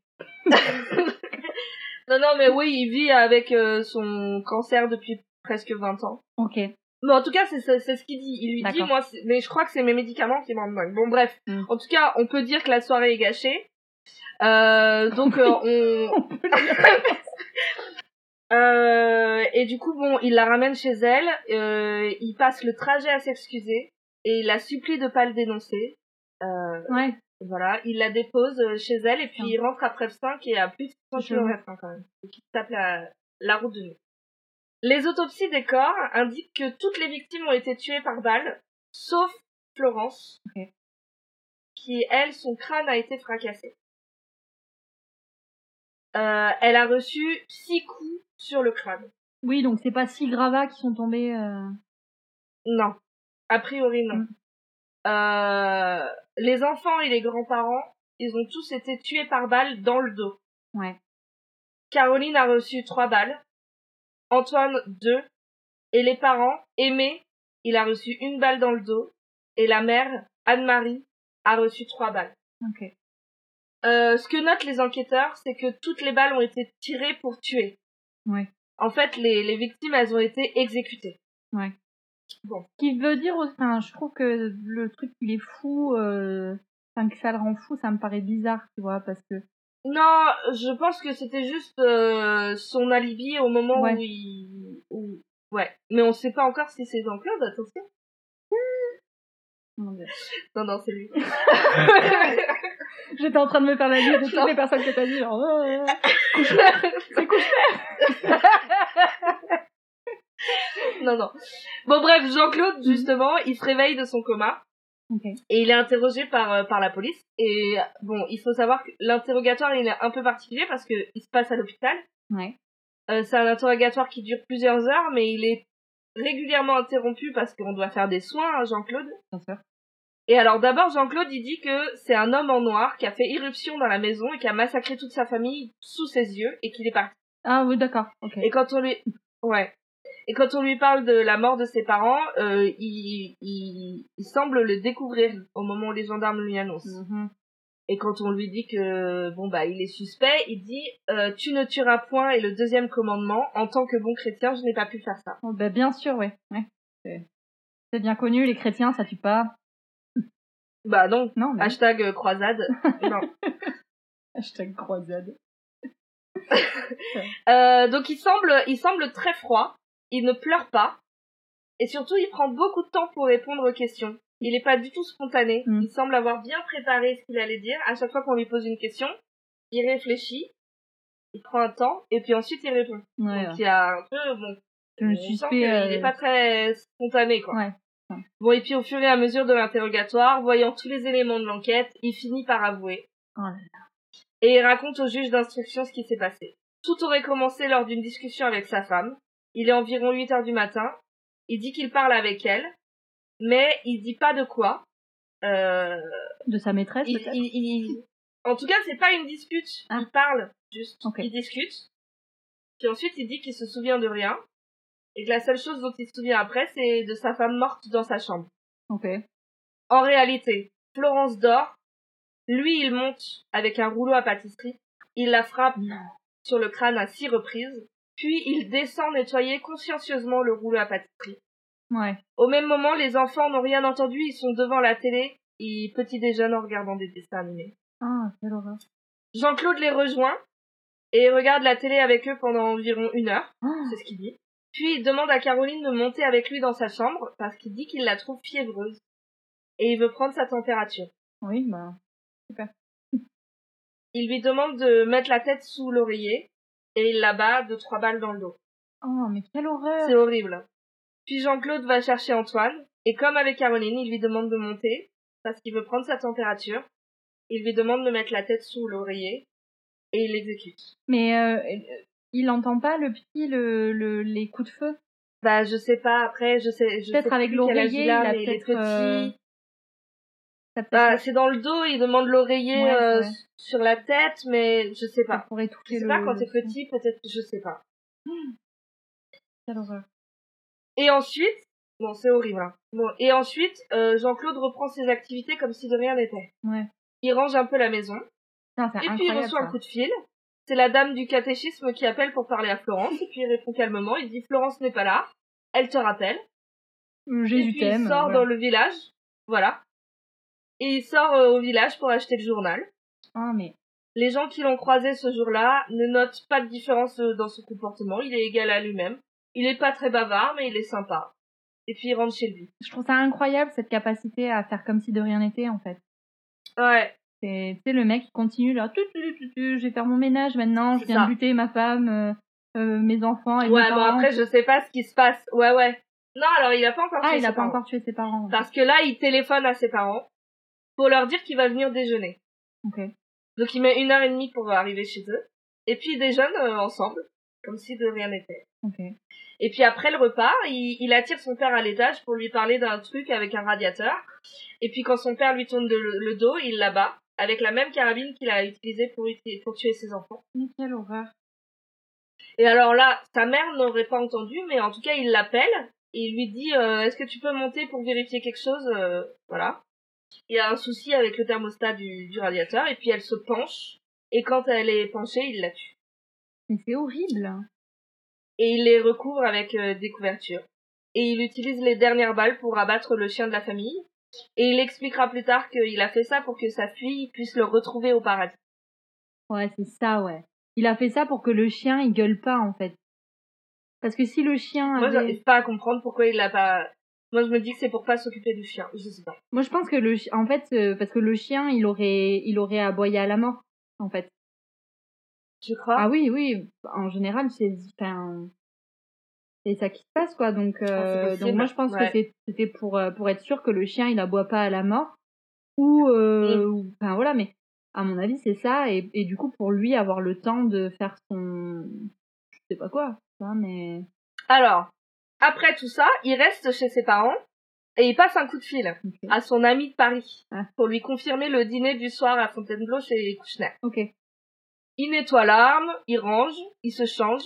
Là, il est 14 heures et il prend la route pour Paris. Il arrive à 20 heures, il retrouve son ami et puis là, on connaît la Mm. suite.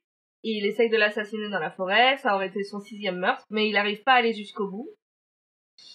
Et donc euh, ensuite, il roule euh, il- toute la nuit pour rentrer chez lui après Saint. Il arrive, il est 9 heures du mat. Il s'enferme dans sa maison.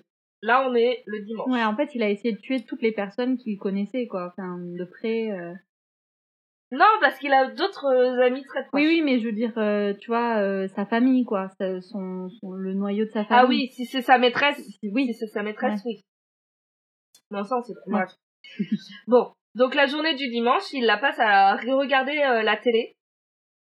Et en fait, il y a une cassette euh, dans le magnétoscope qui enregistre, et donc euh, les gendarmes verront qu'il passe la journée à zapper. Donc il est vraiment devant la télé toute la journée, Ok. alors qu'il y a des cadavres de toute sa famille à l'étage. Ah, mais oui, mais c'est horrible.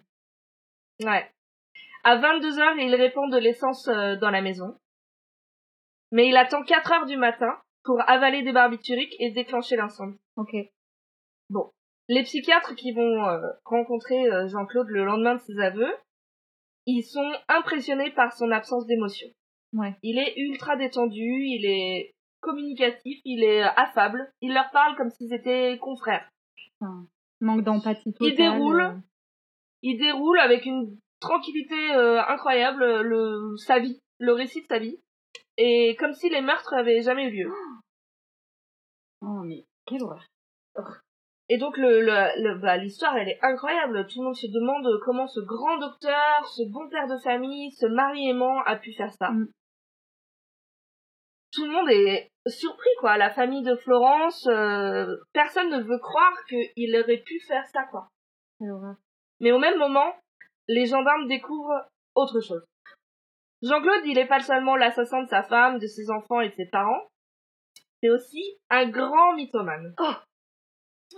Et en fait, les gendarmes, ils téléphonent à la police suisse pour demander euh, de faire une vérification de routine sur un médecin qui travaille à l'OMS.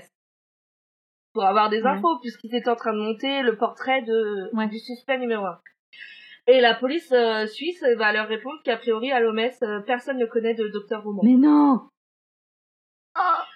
Euh, et même après approfondissement, force est de constater que personne ne connaît Jean-Claude. Ah ouais? Donc, les gendarmes vont vérifier du côté de l'INSERM. Même réponse, personne ne le connaît. Ils ont jamais entendu contactent, parler de, de, de ce type. Personne ne connaît de docteur Roman. Ils l'ont jamais rencontré. Mais non. Ils contactent euh, l'ordre des médecins. Roman n'y a jamais été inscrit. Ah bah oui, du coup, il a vraiment jamais fait sa thèse, quoi. voilà. Là, les gendarmes se rendent euh, à la fac de Lyon, justement, parce que c'est là que les amis de Jean-Claude disent qu'il a eu son diplôme. Et en lisant son dossier, on découvre qu'il n'a jamais passé les examens et il n'a pas été au-delà de la deuxième année. Mais c'est incroyable quand même, ce... cette histoire. Ouais. Malgré ce qu'il a pu dire à tout le monde, Jean-Claude n'a jamais eu son diplôme. L'OMS, l'INSERM, tout est faux. Jean-Claude, il a été inscrit en deuxième année de fac pendant 12 ans. Pendant 12 ans, il se réinscrit en deuxième année. Et pendant 12 ans, personne ne s'inquiétait de voir que cet étudiant euh, était toujours absent et qu'il euh, justifiait ses absences avec des certificats médicaux. Et il est justifié quand qu'il avait même. un cancer. Et il est justifié avec son cancer, son fameux lymphome. Oh là là Et donc on comprend que pendant que depuis plus de 20 ans, Jean-Claude a menti à toute sa famille et il s'est littéralement inventé une vie. Ah ouais, mais c'est incroyable de faire ça. Ouais. Putain, mais moi je suis Ouais, pas capable de mentir sur euh, ce que j'ai mangé à midi, alors... Euh... Oui, bon, c'est un petit mensonge chacun. ouais, mais tu sais, des fois tu manges trop. Euh, non, euh, j'ai mangé euh, du maïs. Des fois tu manges des tartines de mayonnaise et t'es là genre... Bah euh... non, j'ai mangé quelque chose de très... beaucoup plus J'ai mangé une salade. Oh Ouais. Donc on découvre que bah lui il arrive à mentir, il a menti sur sa carrière euh, parce qu'en fait il s'est empêtré dans une histoire. Euh, mais pas seulement en fait. On comprend que il ment sur tout et n'importe quoi. On comprend que euh, par exemple un jour il raconte qu'il a eu un accident avec une voiture de fonction de l'OMS, c'est faux. Bah oui. Il raconte qu'il s'est fait agresser en Suisse, c'est faux. Il raconte un jour qu'il s'est fait mordre par un serpent et qu'il s'est soigné lui-même en faisant des recherches sur le venin, c'est faux. Putain, En fait, le mec, il raconte tout et n'importe quoi. Ouais, il vit une vie Bon, du euh, coup, là, qui n'est pas du tout sienne, raconté une vie. Ouais. Bon, du coup, euh, question suivante. S'il n'est pas médecin, et puisque Florence était femme au foyer, comment il faisait pour avoir ce niveau de Ouais, c'est clair. Alors, la femme, euh, son, amie de Paris, qui a été agressée à Fontainebleau, elle, elle donne une explication. C'est qu'elle, elle explique qu'en 91, elle a prêté à Jean-Claude une grosse somme d'argent. Elle lui a prêté 900 000 francs, qui équivaut à 137 000 euros. D'accord. Et attends, du coup, euh, Kouchner, il connaît pas. On verra. Je te dirai. Euh, Jean-Claude, euh, en fait, il, il propose à, à son amie parisienne de placer l'argent sur des comptes avec des taux d'intérêt défiant toute concurrence, tu vois. sur le territoire suisse. En gros, euh, des paradis fiscaux. Ouais, d'accord.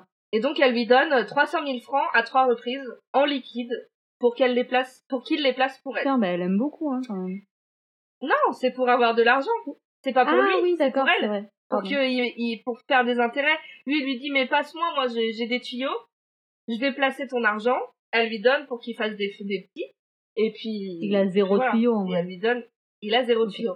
Et les deux frères de Florence, eux aussi, ils vont lui donner de l'argent pour qu'il les place, 15 000 francs chacun. Et son beau-père, le père de Florence, euh, lui a donné toute sa pré-retraite, toute ça, toute ça. J'ai écrit et mon autocorrect a, a changé le mot. Ça, Prévoyance prix de retraite, j'ai écrit. Ça, non, je sais pas ce que c'est. Il lui a donné 400 000 francs.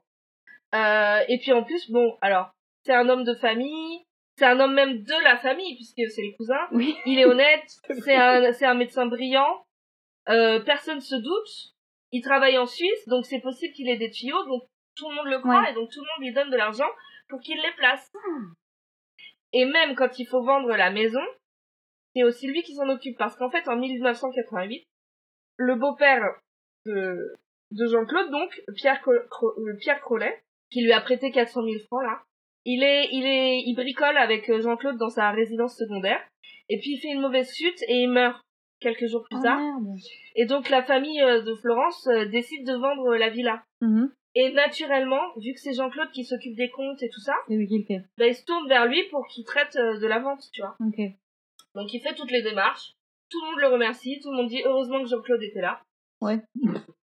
Et même, enfin, tu vois, les frères de Florence donnent procuration, euh, Ouais. Jean-Claude euh, gère la succession, il est seul à contacter les notaires, euh, il se déplace, il passe des coups de fil, bon bref, la maison est revendue, et la somme, euh, 650 000 francs, est entièrement reversée à Jean-Claude pour qu'il les place aussi. Putain, mais quelle horreur. Et, Florence, du coup, sa femme, elle était au courant? Ou on sait pas, ça, on Non. peut pas savoir.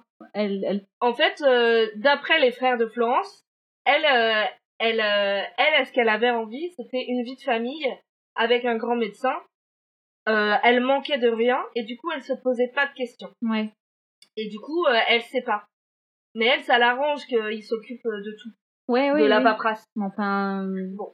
de là, tu vois, genre, se Ouais. dire euh, que il a réussi à jusqu'à lui faire croire à elle qu'il était un grand médecin. Tu vois, genre, j'imagine un, un jour, il y a le gamin qui, qui, qui se croûte et qui se fait mal à la jambe et lui, il, Alors attends, il tourne de l'œil parce que. attends, attends, attends, attends, attends. Non, non. Bon bref, attends, je reviens Ouais, euh, à l'argent parce qu'en fait, Jean-Claude, il, il, a pas de compte en Suisse. Mhm. En tout cas, il n'a pas d'autres comptes. Il en a un à Genève, à la United euh, Overseas Bank, et sur laquelle, euh, sur lequel de comptes entre 82 et 85 n'ont transité que 500 francs. Oui. Parce qu'en fait, Jean-Claude et sa famille, ils ont vécu avec les économies en liquide de tous ses proches. Et il a aucun métier, aucune ressource. Bah, Et on compte que les huit dernières années, Jean-Claude aurait détourné près de 3 millions de francs. Environ 450 000 euros. Aujourd'hui, en, usant- d'aujourd'hui. en usant de son statut de médecin et en voilà. C'est incroyable. Autre moyen pour Jean-Claude de se récupérer de récupérer de l'argent. L'oncle de sa femme souffre d'un cancer à un stade avancé. Ah non. Et Jean-Claude, qui est un bon médecin travaille à l'OMS, lui explique que justement à l'OMS, il y a un médicament miracle qui est fabriqué à partir de, à partir de cellules humaines, qui est en cours d'expérimentation, qui agit un peu comme un vaccin, il lui explique. Et il lui dit, euh, bah attends, euh, foutu pour foutu, on teste. Par contre, c'est un médicament qui est un peu cher. Euh, un flacon de, de gélule coûte 15 000 francs. Oh non. Et donc, il fournit à, à l'oncle de sa femme des placebos. Et il finit par récupérer 65 000 francs en liquide. Quelle horreur. Et, Oui. c'est- et cet oncle finit par mourir euh, peu de temps après, évidemment, puisqu'il était pas soigné. Putain. C'est horrible. Donc c'est un homme calculateur, froid, qui est capable de laisser mourir un proche pour récupérer de l'argent. Mais la source principale de ses revenus, c'est les par- ses parents. Parce qu'il a procuration sur tous leurs comptes et les déplie. Oh non, mais, mais quelle horreur. Toujours avec des, des promesses de placement, évidemment. Oui. Et oui, il se pose pas des questions, genre, En fait- attends, mais... Mais en fait, non, parce que il ne demande jamais l'argent. D'accord. Il dit que moi j'ai placé mon argent et j'ai récupéré tant d'intérêts. Et comme les gens lui font confiance, les gens lui disent ah mais tu pourrais euh, tu pourrais placer cette somme pour moi? Et il dit mais bien sûr. Et donc en fait il les appâte mais il ne leur réclame jamais de l'argent. Donc personne ne se doute. Oui, donc en fait, ils attendent, et après, les, ces personnes-là, ils attendent que le truc fructifie, et donc ça prend tant d'années, et d'ici là, ben... C'est génial parce que c'est génial parce que tu poses exactement les questions et j'ai la réponse le paragraphe d'après. Ouais. Première de la En fait, classe. personne Voilà, personne ne lui demande cet argent parce qu'en même temps, Jean-Claude, il est gravement malade de son de son Oh cancer. non Ah, Et ça ferait un peu, euh, ça ferait un peu euh, bordel. Comment on dit C'est quoi Ça ferait un peu. Mauvais genre? C'est quoi la phrase? Ouais, Ouais. de lui demander des sous en Oui, fait. bah le pauvre, Parce qu'il doit gérer des euh, trucs euh, beaucoup plus, beaucoup plus sérieux que ça. Quoi. Ouais. Et d'ailleurs, dans le fait entrer l'accusé, il y a un des frères qui dit mais ma sœur, euh, elle m'aurait pas loupé si j'avais demandé euh, ce que devenait mon placement, quoi. En disant mais on a d'autres choses à penser que ton ta petite Ouais. somme qui est placée sur euh, dans un paradis fiscal. Ouais, c'est clair. Donc personne n'ose demander de nouvelles, quoi. Mais quelle horreur Mais putain, mais c'est terrible. Par contre, la seule personne qui lui aurait demandé euh, des nouvelles de ses placements, c'est Pierre Crollet, son beau-père. Ok. Et il meurt quelque temps après lui avoir demandé d'être remboursé de certaines sommes. Mais oui, c'est vrai. Il tombe euh, dans sa maison secondaire Ouais. alors qu'il est seul avec Jean-Claude. Il l'a buté Alors, les gendarmes, ils vont demander à la mère de Florence Mhm. qu'elle en pense. Et donc elle raconte que euh, son mari et Jean-Claude, ils étaient seuls dans la maison, ils faisaient des travaux, que Pierre euh, Crollet, euh, il est tombé, il a fait une chute euh, dans le grenier, Oh, il a poussé. et qu'il serait mort après avoir passé plusieurs jours dans le coma. Oh là là. Jean-Claude, il lui raconte que Pierre Crollet aurait fait une hémorragie cérébrale, c'est ce qu'il aurait fait chuter.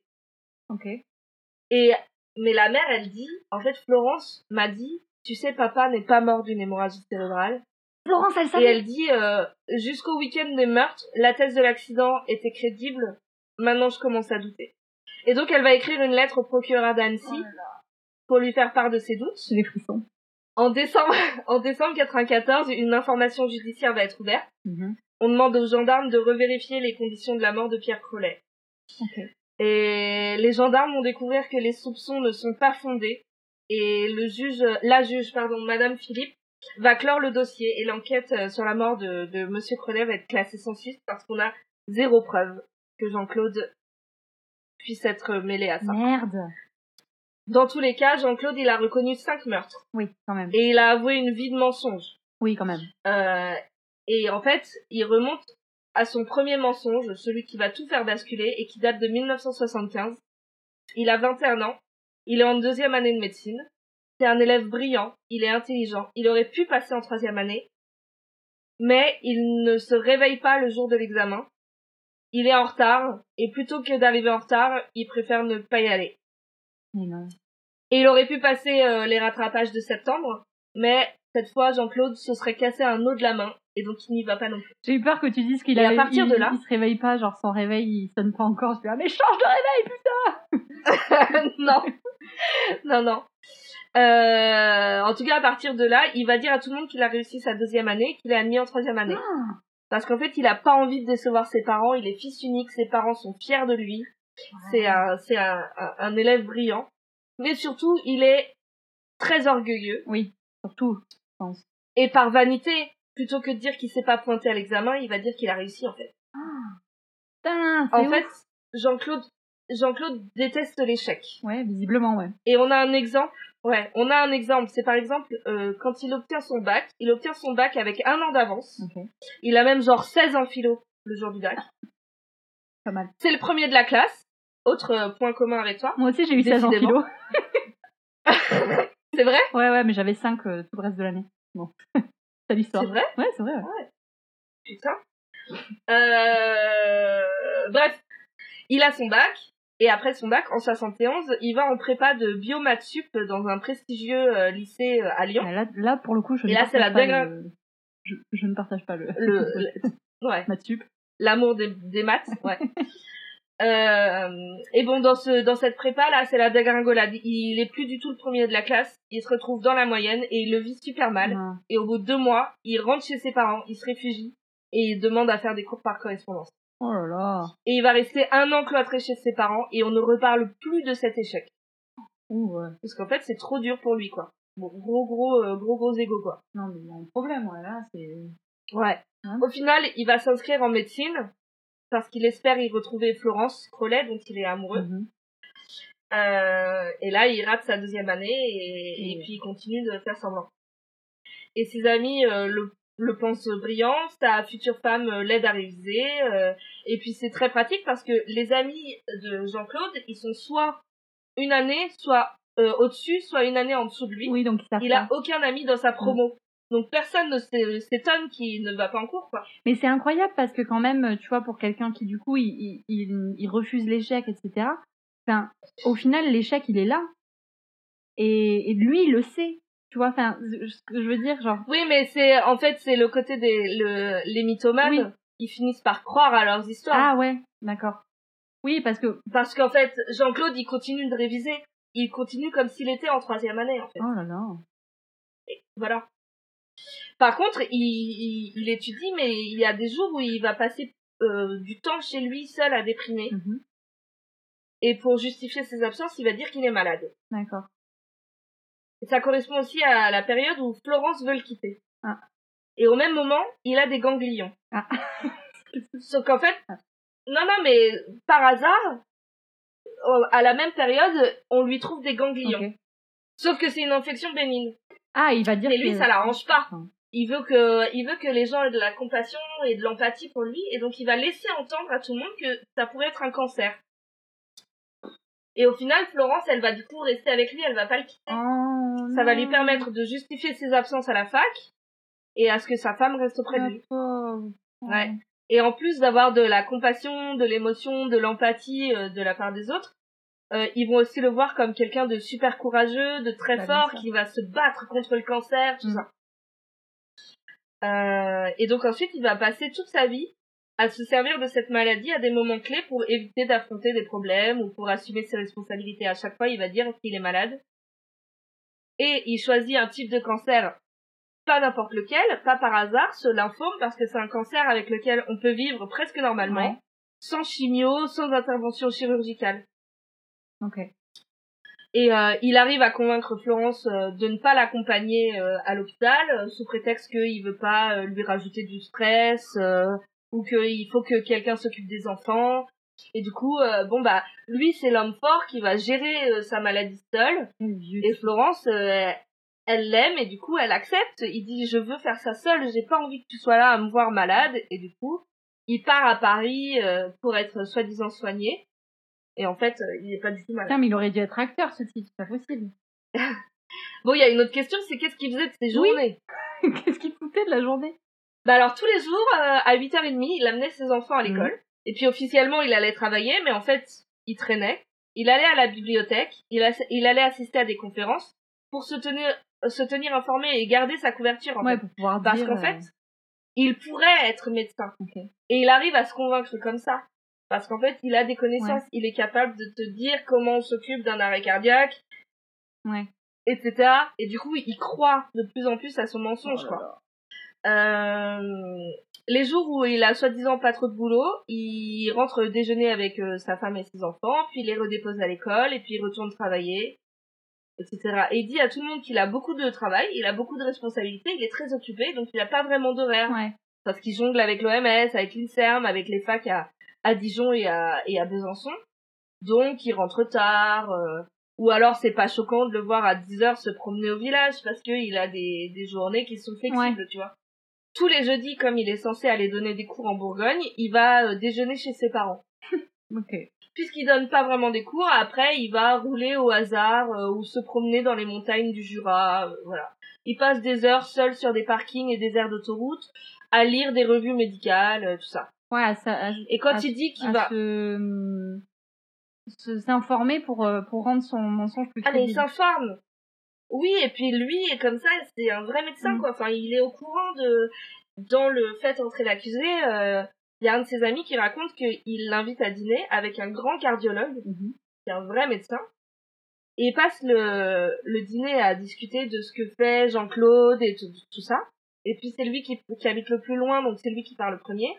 Et l'ami dit que le cardiologue euh, lui aurait dit, bah dis donc, quand on est à côté d'une personne comme ça, on se sent tout petit. Oh non. Parce que c'est un mec brillant, Ouais. c'est un mec intelligent. Donc il arrive Donc, à euh, voilà, donc tout le monde-. Il embobine tout le Mhm. monde, quoi. Il a des vraies connaissances et il arrive à embobiner tout le monde. Parce qu'en fait, il se serait réveillé pour son examen ou il serait allé au rattrapage, il serait sans doute devenu médecin. Ça. C'est. Alors c'est pour ça, les étudiants, qu'il faut faire bien attention. Eh bien, se réveiller pour aller à son partiel. Voilà. C'est la prof qui parle ici. C'est ça. Et sinon, quand euh, il, il donne des conférences à l'autre bout du monde, genre à Mexico ou à je sais pas où, à Pétaouchnok, Mhm. en fait, il va passer des jours à l'hôtel près de l'aéroport de Genève, où il va continuer à lire des, des revues médicales sur les conférences qu'il aurait dû donner et des guides touristiques, des guides touristiques des villes où il aurait dû être, pour pouvoir en parler Oh ensuite là. quand il revient. Et puis il va à l'aéroport, il achète des petits souvenirs pour ses enfants, et puis voilà, et ça dure comme ça pendant dix ans. C'est incroyable. Et son amie parisienne commence à lui réclamer son argent en juin 1992. Et à chaque fois, il repousse l'échéance. Il lui dit non mais l'argent a été placé sur des périodes calendaires fixes. On peut pas le retirer euh, quand on veut. Ouais. Il faut attendre trois mois. Donc il lui dit bon bah donc en septembre je te donne l'argent. Et puis en septembre il lui dit qu'il a eu une rechute de son cancer et qu'il a pas pu aller retirer l'argent. Et puis oups on a raté la date et donc il faut encore attendre trois mois. J'ai dit trois ans mais en fait c'était trois mois que je voulais dire. C'est trois mois. Donc en juin, elle lui demande, il lui dit faut attendre trois mois. Donc en septembre, en septembre, il dit ouais mais là j'étais à l'hôpital parce que j'ai fait une rechute et on a raté la date, donc il faut encore attendre trois mois. En fait, il cherche à gagner du temps parce qu'il est criblé de dettes. Son compte est vide. Celui de sa femme a genre 1000 francs. Les comptes de ses parents sont vides. Euh, les sommes détournées euh, de sa belle famille sont sur aucun compte. On les retrouvera jamais dans la maison, donc a priori il les a dépensées Ouais. il a pas l'argent pour rembourser son ami et il est vraiment il est vraiment dans, dans la merde financièrement au point que même ses parents vont recevoir un courrier de la banque qui mettent en garde Jean-Claude en disant attention votre compte est à découvert de près de 50 000 francs. Oula Ah oui, d'accord. Les parents les parents ouais les parents ultra inquiets vont appeler leur fils et puis lui il leur dit non non mais c'est une erreur moi j'ai de l'argent sur mon compte c'est une erreur de la banque vous en faites pas. Et en fait il sait qu'il est vraiment dans la merde. Ouais. Le Et là, il va devoir, il sent qu'il va devoir avouer. Ouais, c'est ça. Mhm. Et son amie de Paris euh, le harcèle, en fait. Elle a besoin de son argent, Mhm. qui est normal. Oui. Et donc, elle arrête pas de lui en parler. Et le 21 décembre 93, trois semaines avant les meurtres, il l'invite à dîner. Elle veut l'argent, il l'a pas. Et il lui dit, attends, il y a Bernard Kouchner qui organise un dîner dans sa maison à Fontainebleau en janvier. Euh, on va y aller. Et je te rembourserai à ce moment-là. Ouais. Et puis il lui dit en plus que Kouchner, il est très intéressé par le cas d'un des enfants de son amie parisienne, parce que c'est un enfant qui est handicapé. Donc, Jean-Claude, il va profiter de cette faiblesse-là, l'handicap d'un enfant, qui est quand même euh, grave, tu Mhm. vois, pour la pâter et pour, euh, pour la calmer et la faire patienter, en fait. Ouais. Et donc, tu l'as deviné, en fait, Il Roman ne connaît absolument pas Kouchner, ni Brigitte Bardot d'ailleurs. Ouais. Euh, et Kouchner n'a jamais eu une maison à Fontainebleau. Ah ouais? Tout ça, c'est du mytho. Non Salaud Un mensonge de plus Bon, ouais, c'est ça. Le 25 juin 1996, à Bourg-en-Bresse, Oh. donc la capitale de la poularde, hein, Oui, bien sûr. nos, nos histoires, nos histoires sont liées d'une certaine façon. Elle se connecte. Tout est entremêlé. entre- entremêlé. Euh, le procès va s'ouvrir. Et donc là, tout le monde est. Mais cette histoire est incroyable parce qu'il y a, enfin, un énorme mythomane. euh, voilà, tout le monde se presse. Ça, c'est connu voir dans la presse, du coup, euh, ce procès. toutes ces informations. C'est extrêmement connu. C'est extrêmement connu, oui. Jean-Claude va pas contester les assassinats. Parce qu'il sait qu'il encourt euh, la perpétuité. Ouais. Mais tout le monde attend de lui une explication. Mm. Pourquoi il a tué sa famille? Pourquoi il l'a fait avec autant de détachement? Donc ses avocats, ils vont dire que d'abord il a tué sa femme, et qu'ensuite il s'est trouvé acculé, et qu'il s'est perdu dans une spirale meurtrière, Ok. en fait. Que tout est parti d'une discussion, il a pété les plombs, et que tout est parti de là. Sauf que, la semaine qui a précédé les meurtres, Jean-Claude, il va faire des achats un peu bizarres. Le 5 janvier, il va acheter des barbituriques. Ouais. Ceux qu'on va retrouver dans le sang de son fils et ceux qu'il va utiliser pour euh, pour se pour tenter de se Ouais. suicider avant de déclencher l'incendie. Le lendemain, le 6 janvier, il va se rendre dans une armurerie de Lyon pour acheter deux bombes lacrymogènes qu'il va utiliser sur son amie parisienne. Ouais. Il va aussi se procurer les balles de petit calibre qu'il va utiliser avec la carabine pour tuer ses enfants et ses parents. Et le 8 janvier, euh, la veille des meurtres, il va aller au centre commercial pour acheter deux jerrycans, de, deux jerrycans qu'il va remplir d'essence. Oui, donc euh, c'est Donc, pas. tous, tous ces achats, ouais voilà, c'est prémédité à fond. Bah, quoi. grave. C'est pas, il a pas, c'est pas une Alors- discussion où il s'est dit genre, oh putain, je, je vais tous les buter quoi. Enfin, c'est vraiment. euh, Ouais.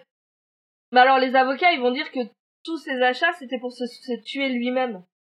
Deux jerrycans d'essence, ça Bon. va, c'est. c'est Il y a plus simple quand même. Euh, ouais.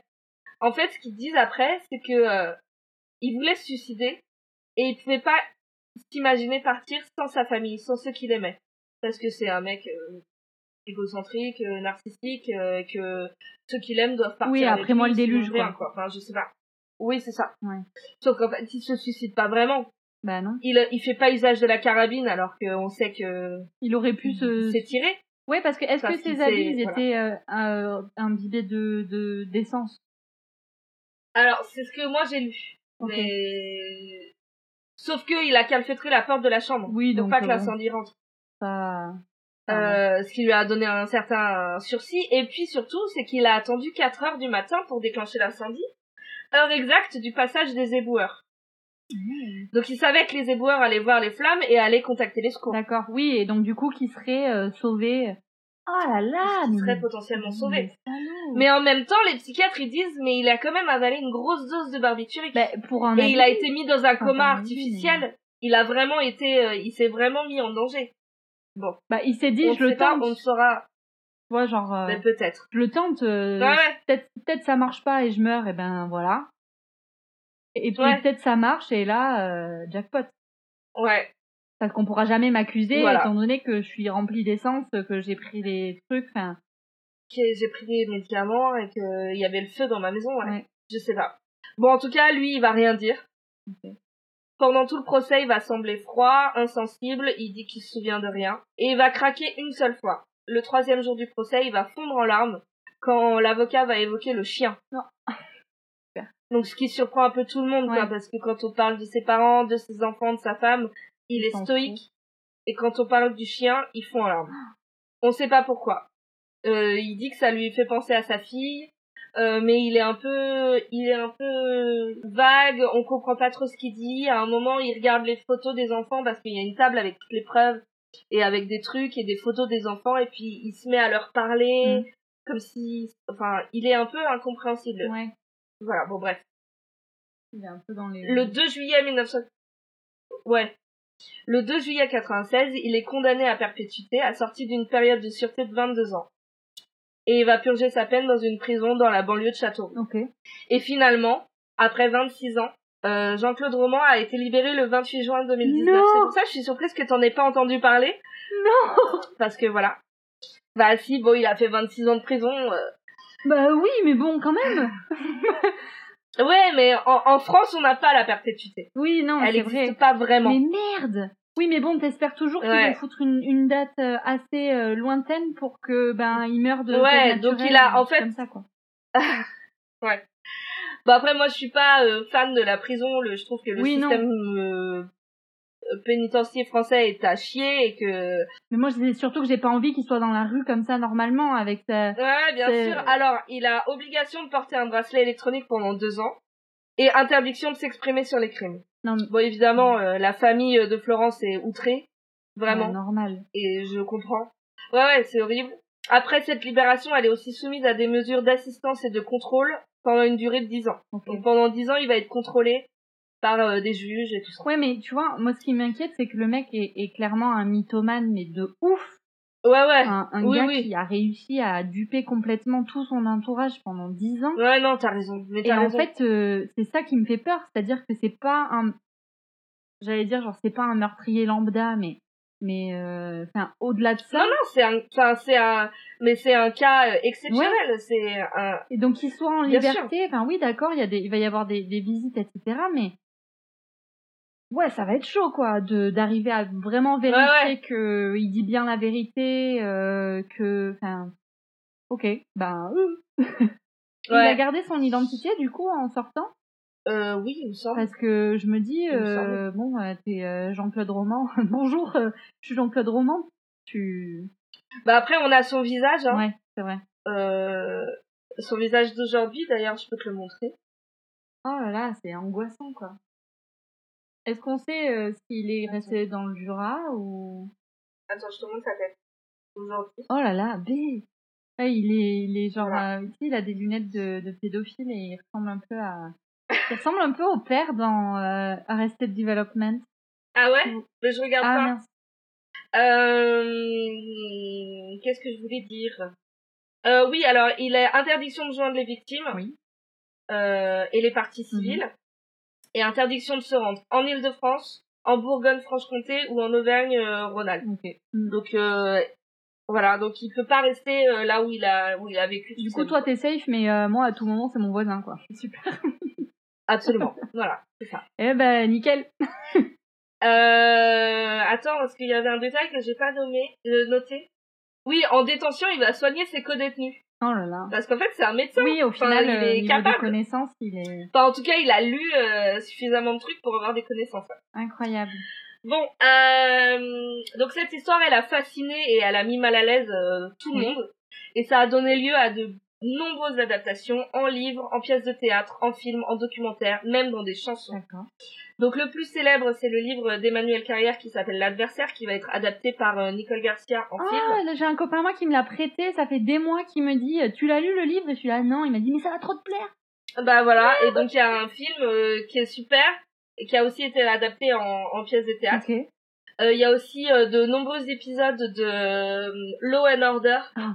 Qui sont basés sur cette histoire. Ouais. Trop bien. Euh, Il y a plein de documentaires, il y a, y a des pièces de théâtre, il y a des émissions de radio, il y a un affaire sensible qui est très Mhm. bien si vous voulez l'écouter, euh, qui s'appelle Six jours avec Jean-Claude Roman. Euh, voilà, donc c'est une histoire qui a fasciné, qui fascine encore hein, évidemment. Ok. Et, euh, et voilà. Et juste, je terminerai parce que à la fin de l'épisode de Faites entrer l'accusé, donc j'ai pris soin de retranscrire un méthode. Oui, bien sûr. Au-delà, il finit en disant euh, Jean-Claude Roman était un élève brillant, obtenant 16 sur 20 à son bac de philo, dont le sujet était libellé ainsi. La vérité existe-t-elle? Oh là là Et ça m'a fait vraiment rire parce qu'en plus après c'est la mise en scène de Oui, Faites oui, il met sa veste en cuir, il éteint la lumière et il s'en va dans la nuit. C'est ça. Euh, mais en tout cas, ça m'a fait rire. Et si effectivement, j'ai pas vérifié, je sais pas comment vérifier, mais si effectivement le sujet euh, du bac de philo, c'est la vérité existe-t-elle et qu'il a eu 16, euh, c'est un peu glaçant. Ah ouais, c'est clair. Je me souviens pas de mon sujet de bac Donc- de philo. Putain, moi non plus, je me souviens pas. Je sais que j'ai eu 14, mais... Mais Euh, trop bien. voilà, c'était l'histoire de, de c'est l'affaire Trop roman. bien, mais merci, c'était trop cool. Je dois être la, la seule personne à- de France à, à pas connaître cette histoire, je pense. Bah, je, en tout cas, moi, j'ai une amie qui partage euh, notre fascination pour ces histoires, à qui j'avais dit euh, que j'allais faire cette histoire, et elle m'a dit tu peux pas me faire plus plaisir, et après elle s'est rattrapée en disant Ah, c'est bizarre de dire ça comme ça, et j'étais là non t'inquiète, je, je, sais ce que tu veux fait. dire, on comprend, Ouais. on comprend, c'est c'est une histoire incroyable, et entre gros guillemets, je crois que c'est un peu mon histoire préférée. Enfin, Mais c'est fou. Il y a tellement de trucs incroyables et un homme qui fait croire à tout, tout le monde une vie et qui arrive à se convaincre lui-même. Enfin, c'est. C'est incroyable, ouais. C'est, c'est sa pers- enfin, en soi, euh, le, disons que le, le- les, les meurtres sont pas euh, euh, spectaculaires comme, enfin, comme pour le Non. mien par exemple, où c'est vraiment genre un truc mais mais la personnalité Ouais, ouais, de, c'est ça. de- C'est surtout tueur, sa personnalité et c'est l'enquête. Je sais que toi Ouais. t'aimes bien les enquêtes. ouais. C'est le fait de d'avoir un homme qui survit et au fur et à mesure où on cherche des infos sur lui, on découvre que tout est faux. Mais les détectives, les, les, Enfin- les, les enquêteurs, ils ont dû halluciner. Ils devaient être là, genre, Ah ouais, quand ils ils ont halluciné. commencé à peler le... J'ai dit un peler le poireau. non, c'est quand pas. ils ont commencé à tirer sur le fil et qu'ils ont vu tout le... Qu'ils ont déroulé tous les mensonges. T'imagines, genre, il appelle l'OMS, oui, oui, bonjour, euh, est-ce que vous avez des infos sur ce mec? Ah non, on connaît pas. Comment ça, vous connaissez pas? Et en fait, il, a choisi euh, l'OMS parce que déjà c'est à Genève, donc c'est même si c'est à quelques minutes de chez lui, ça reste à l'étranger. Donc tu peux avoir une vie en Suisse et une vie à Paris qui est pas Ouais. du tout poreuse, Ouais. tu vois.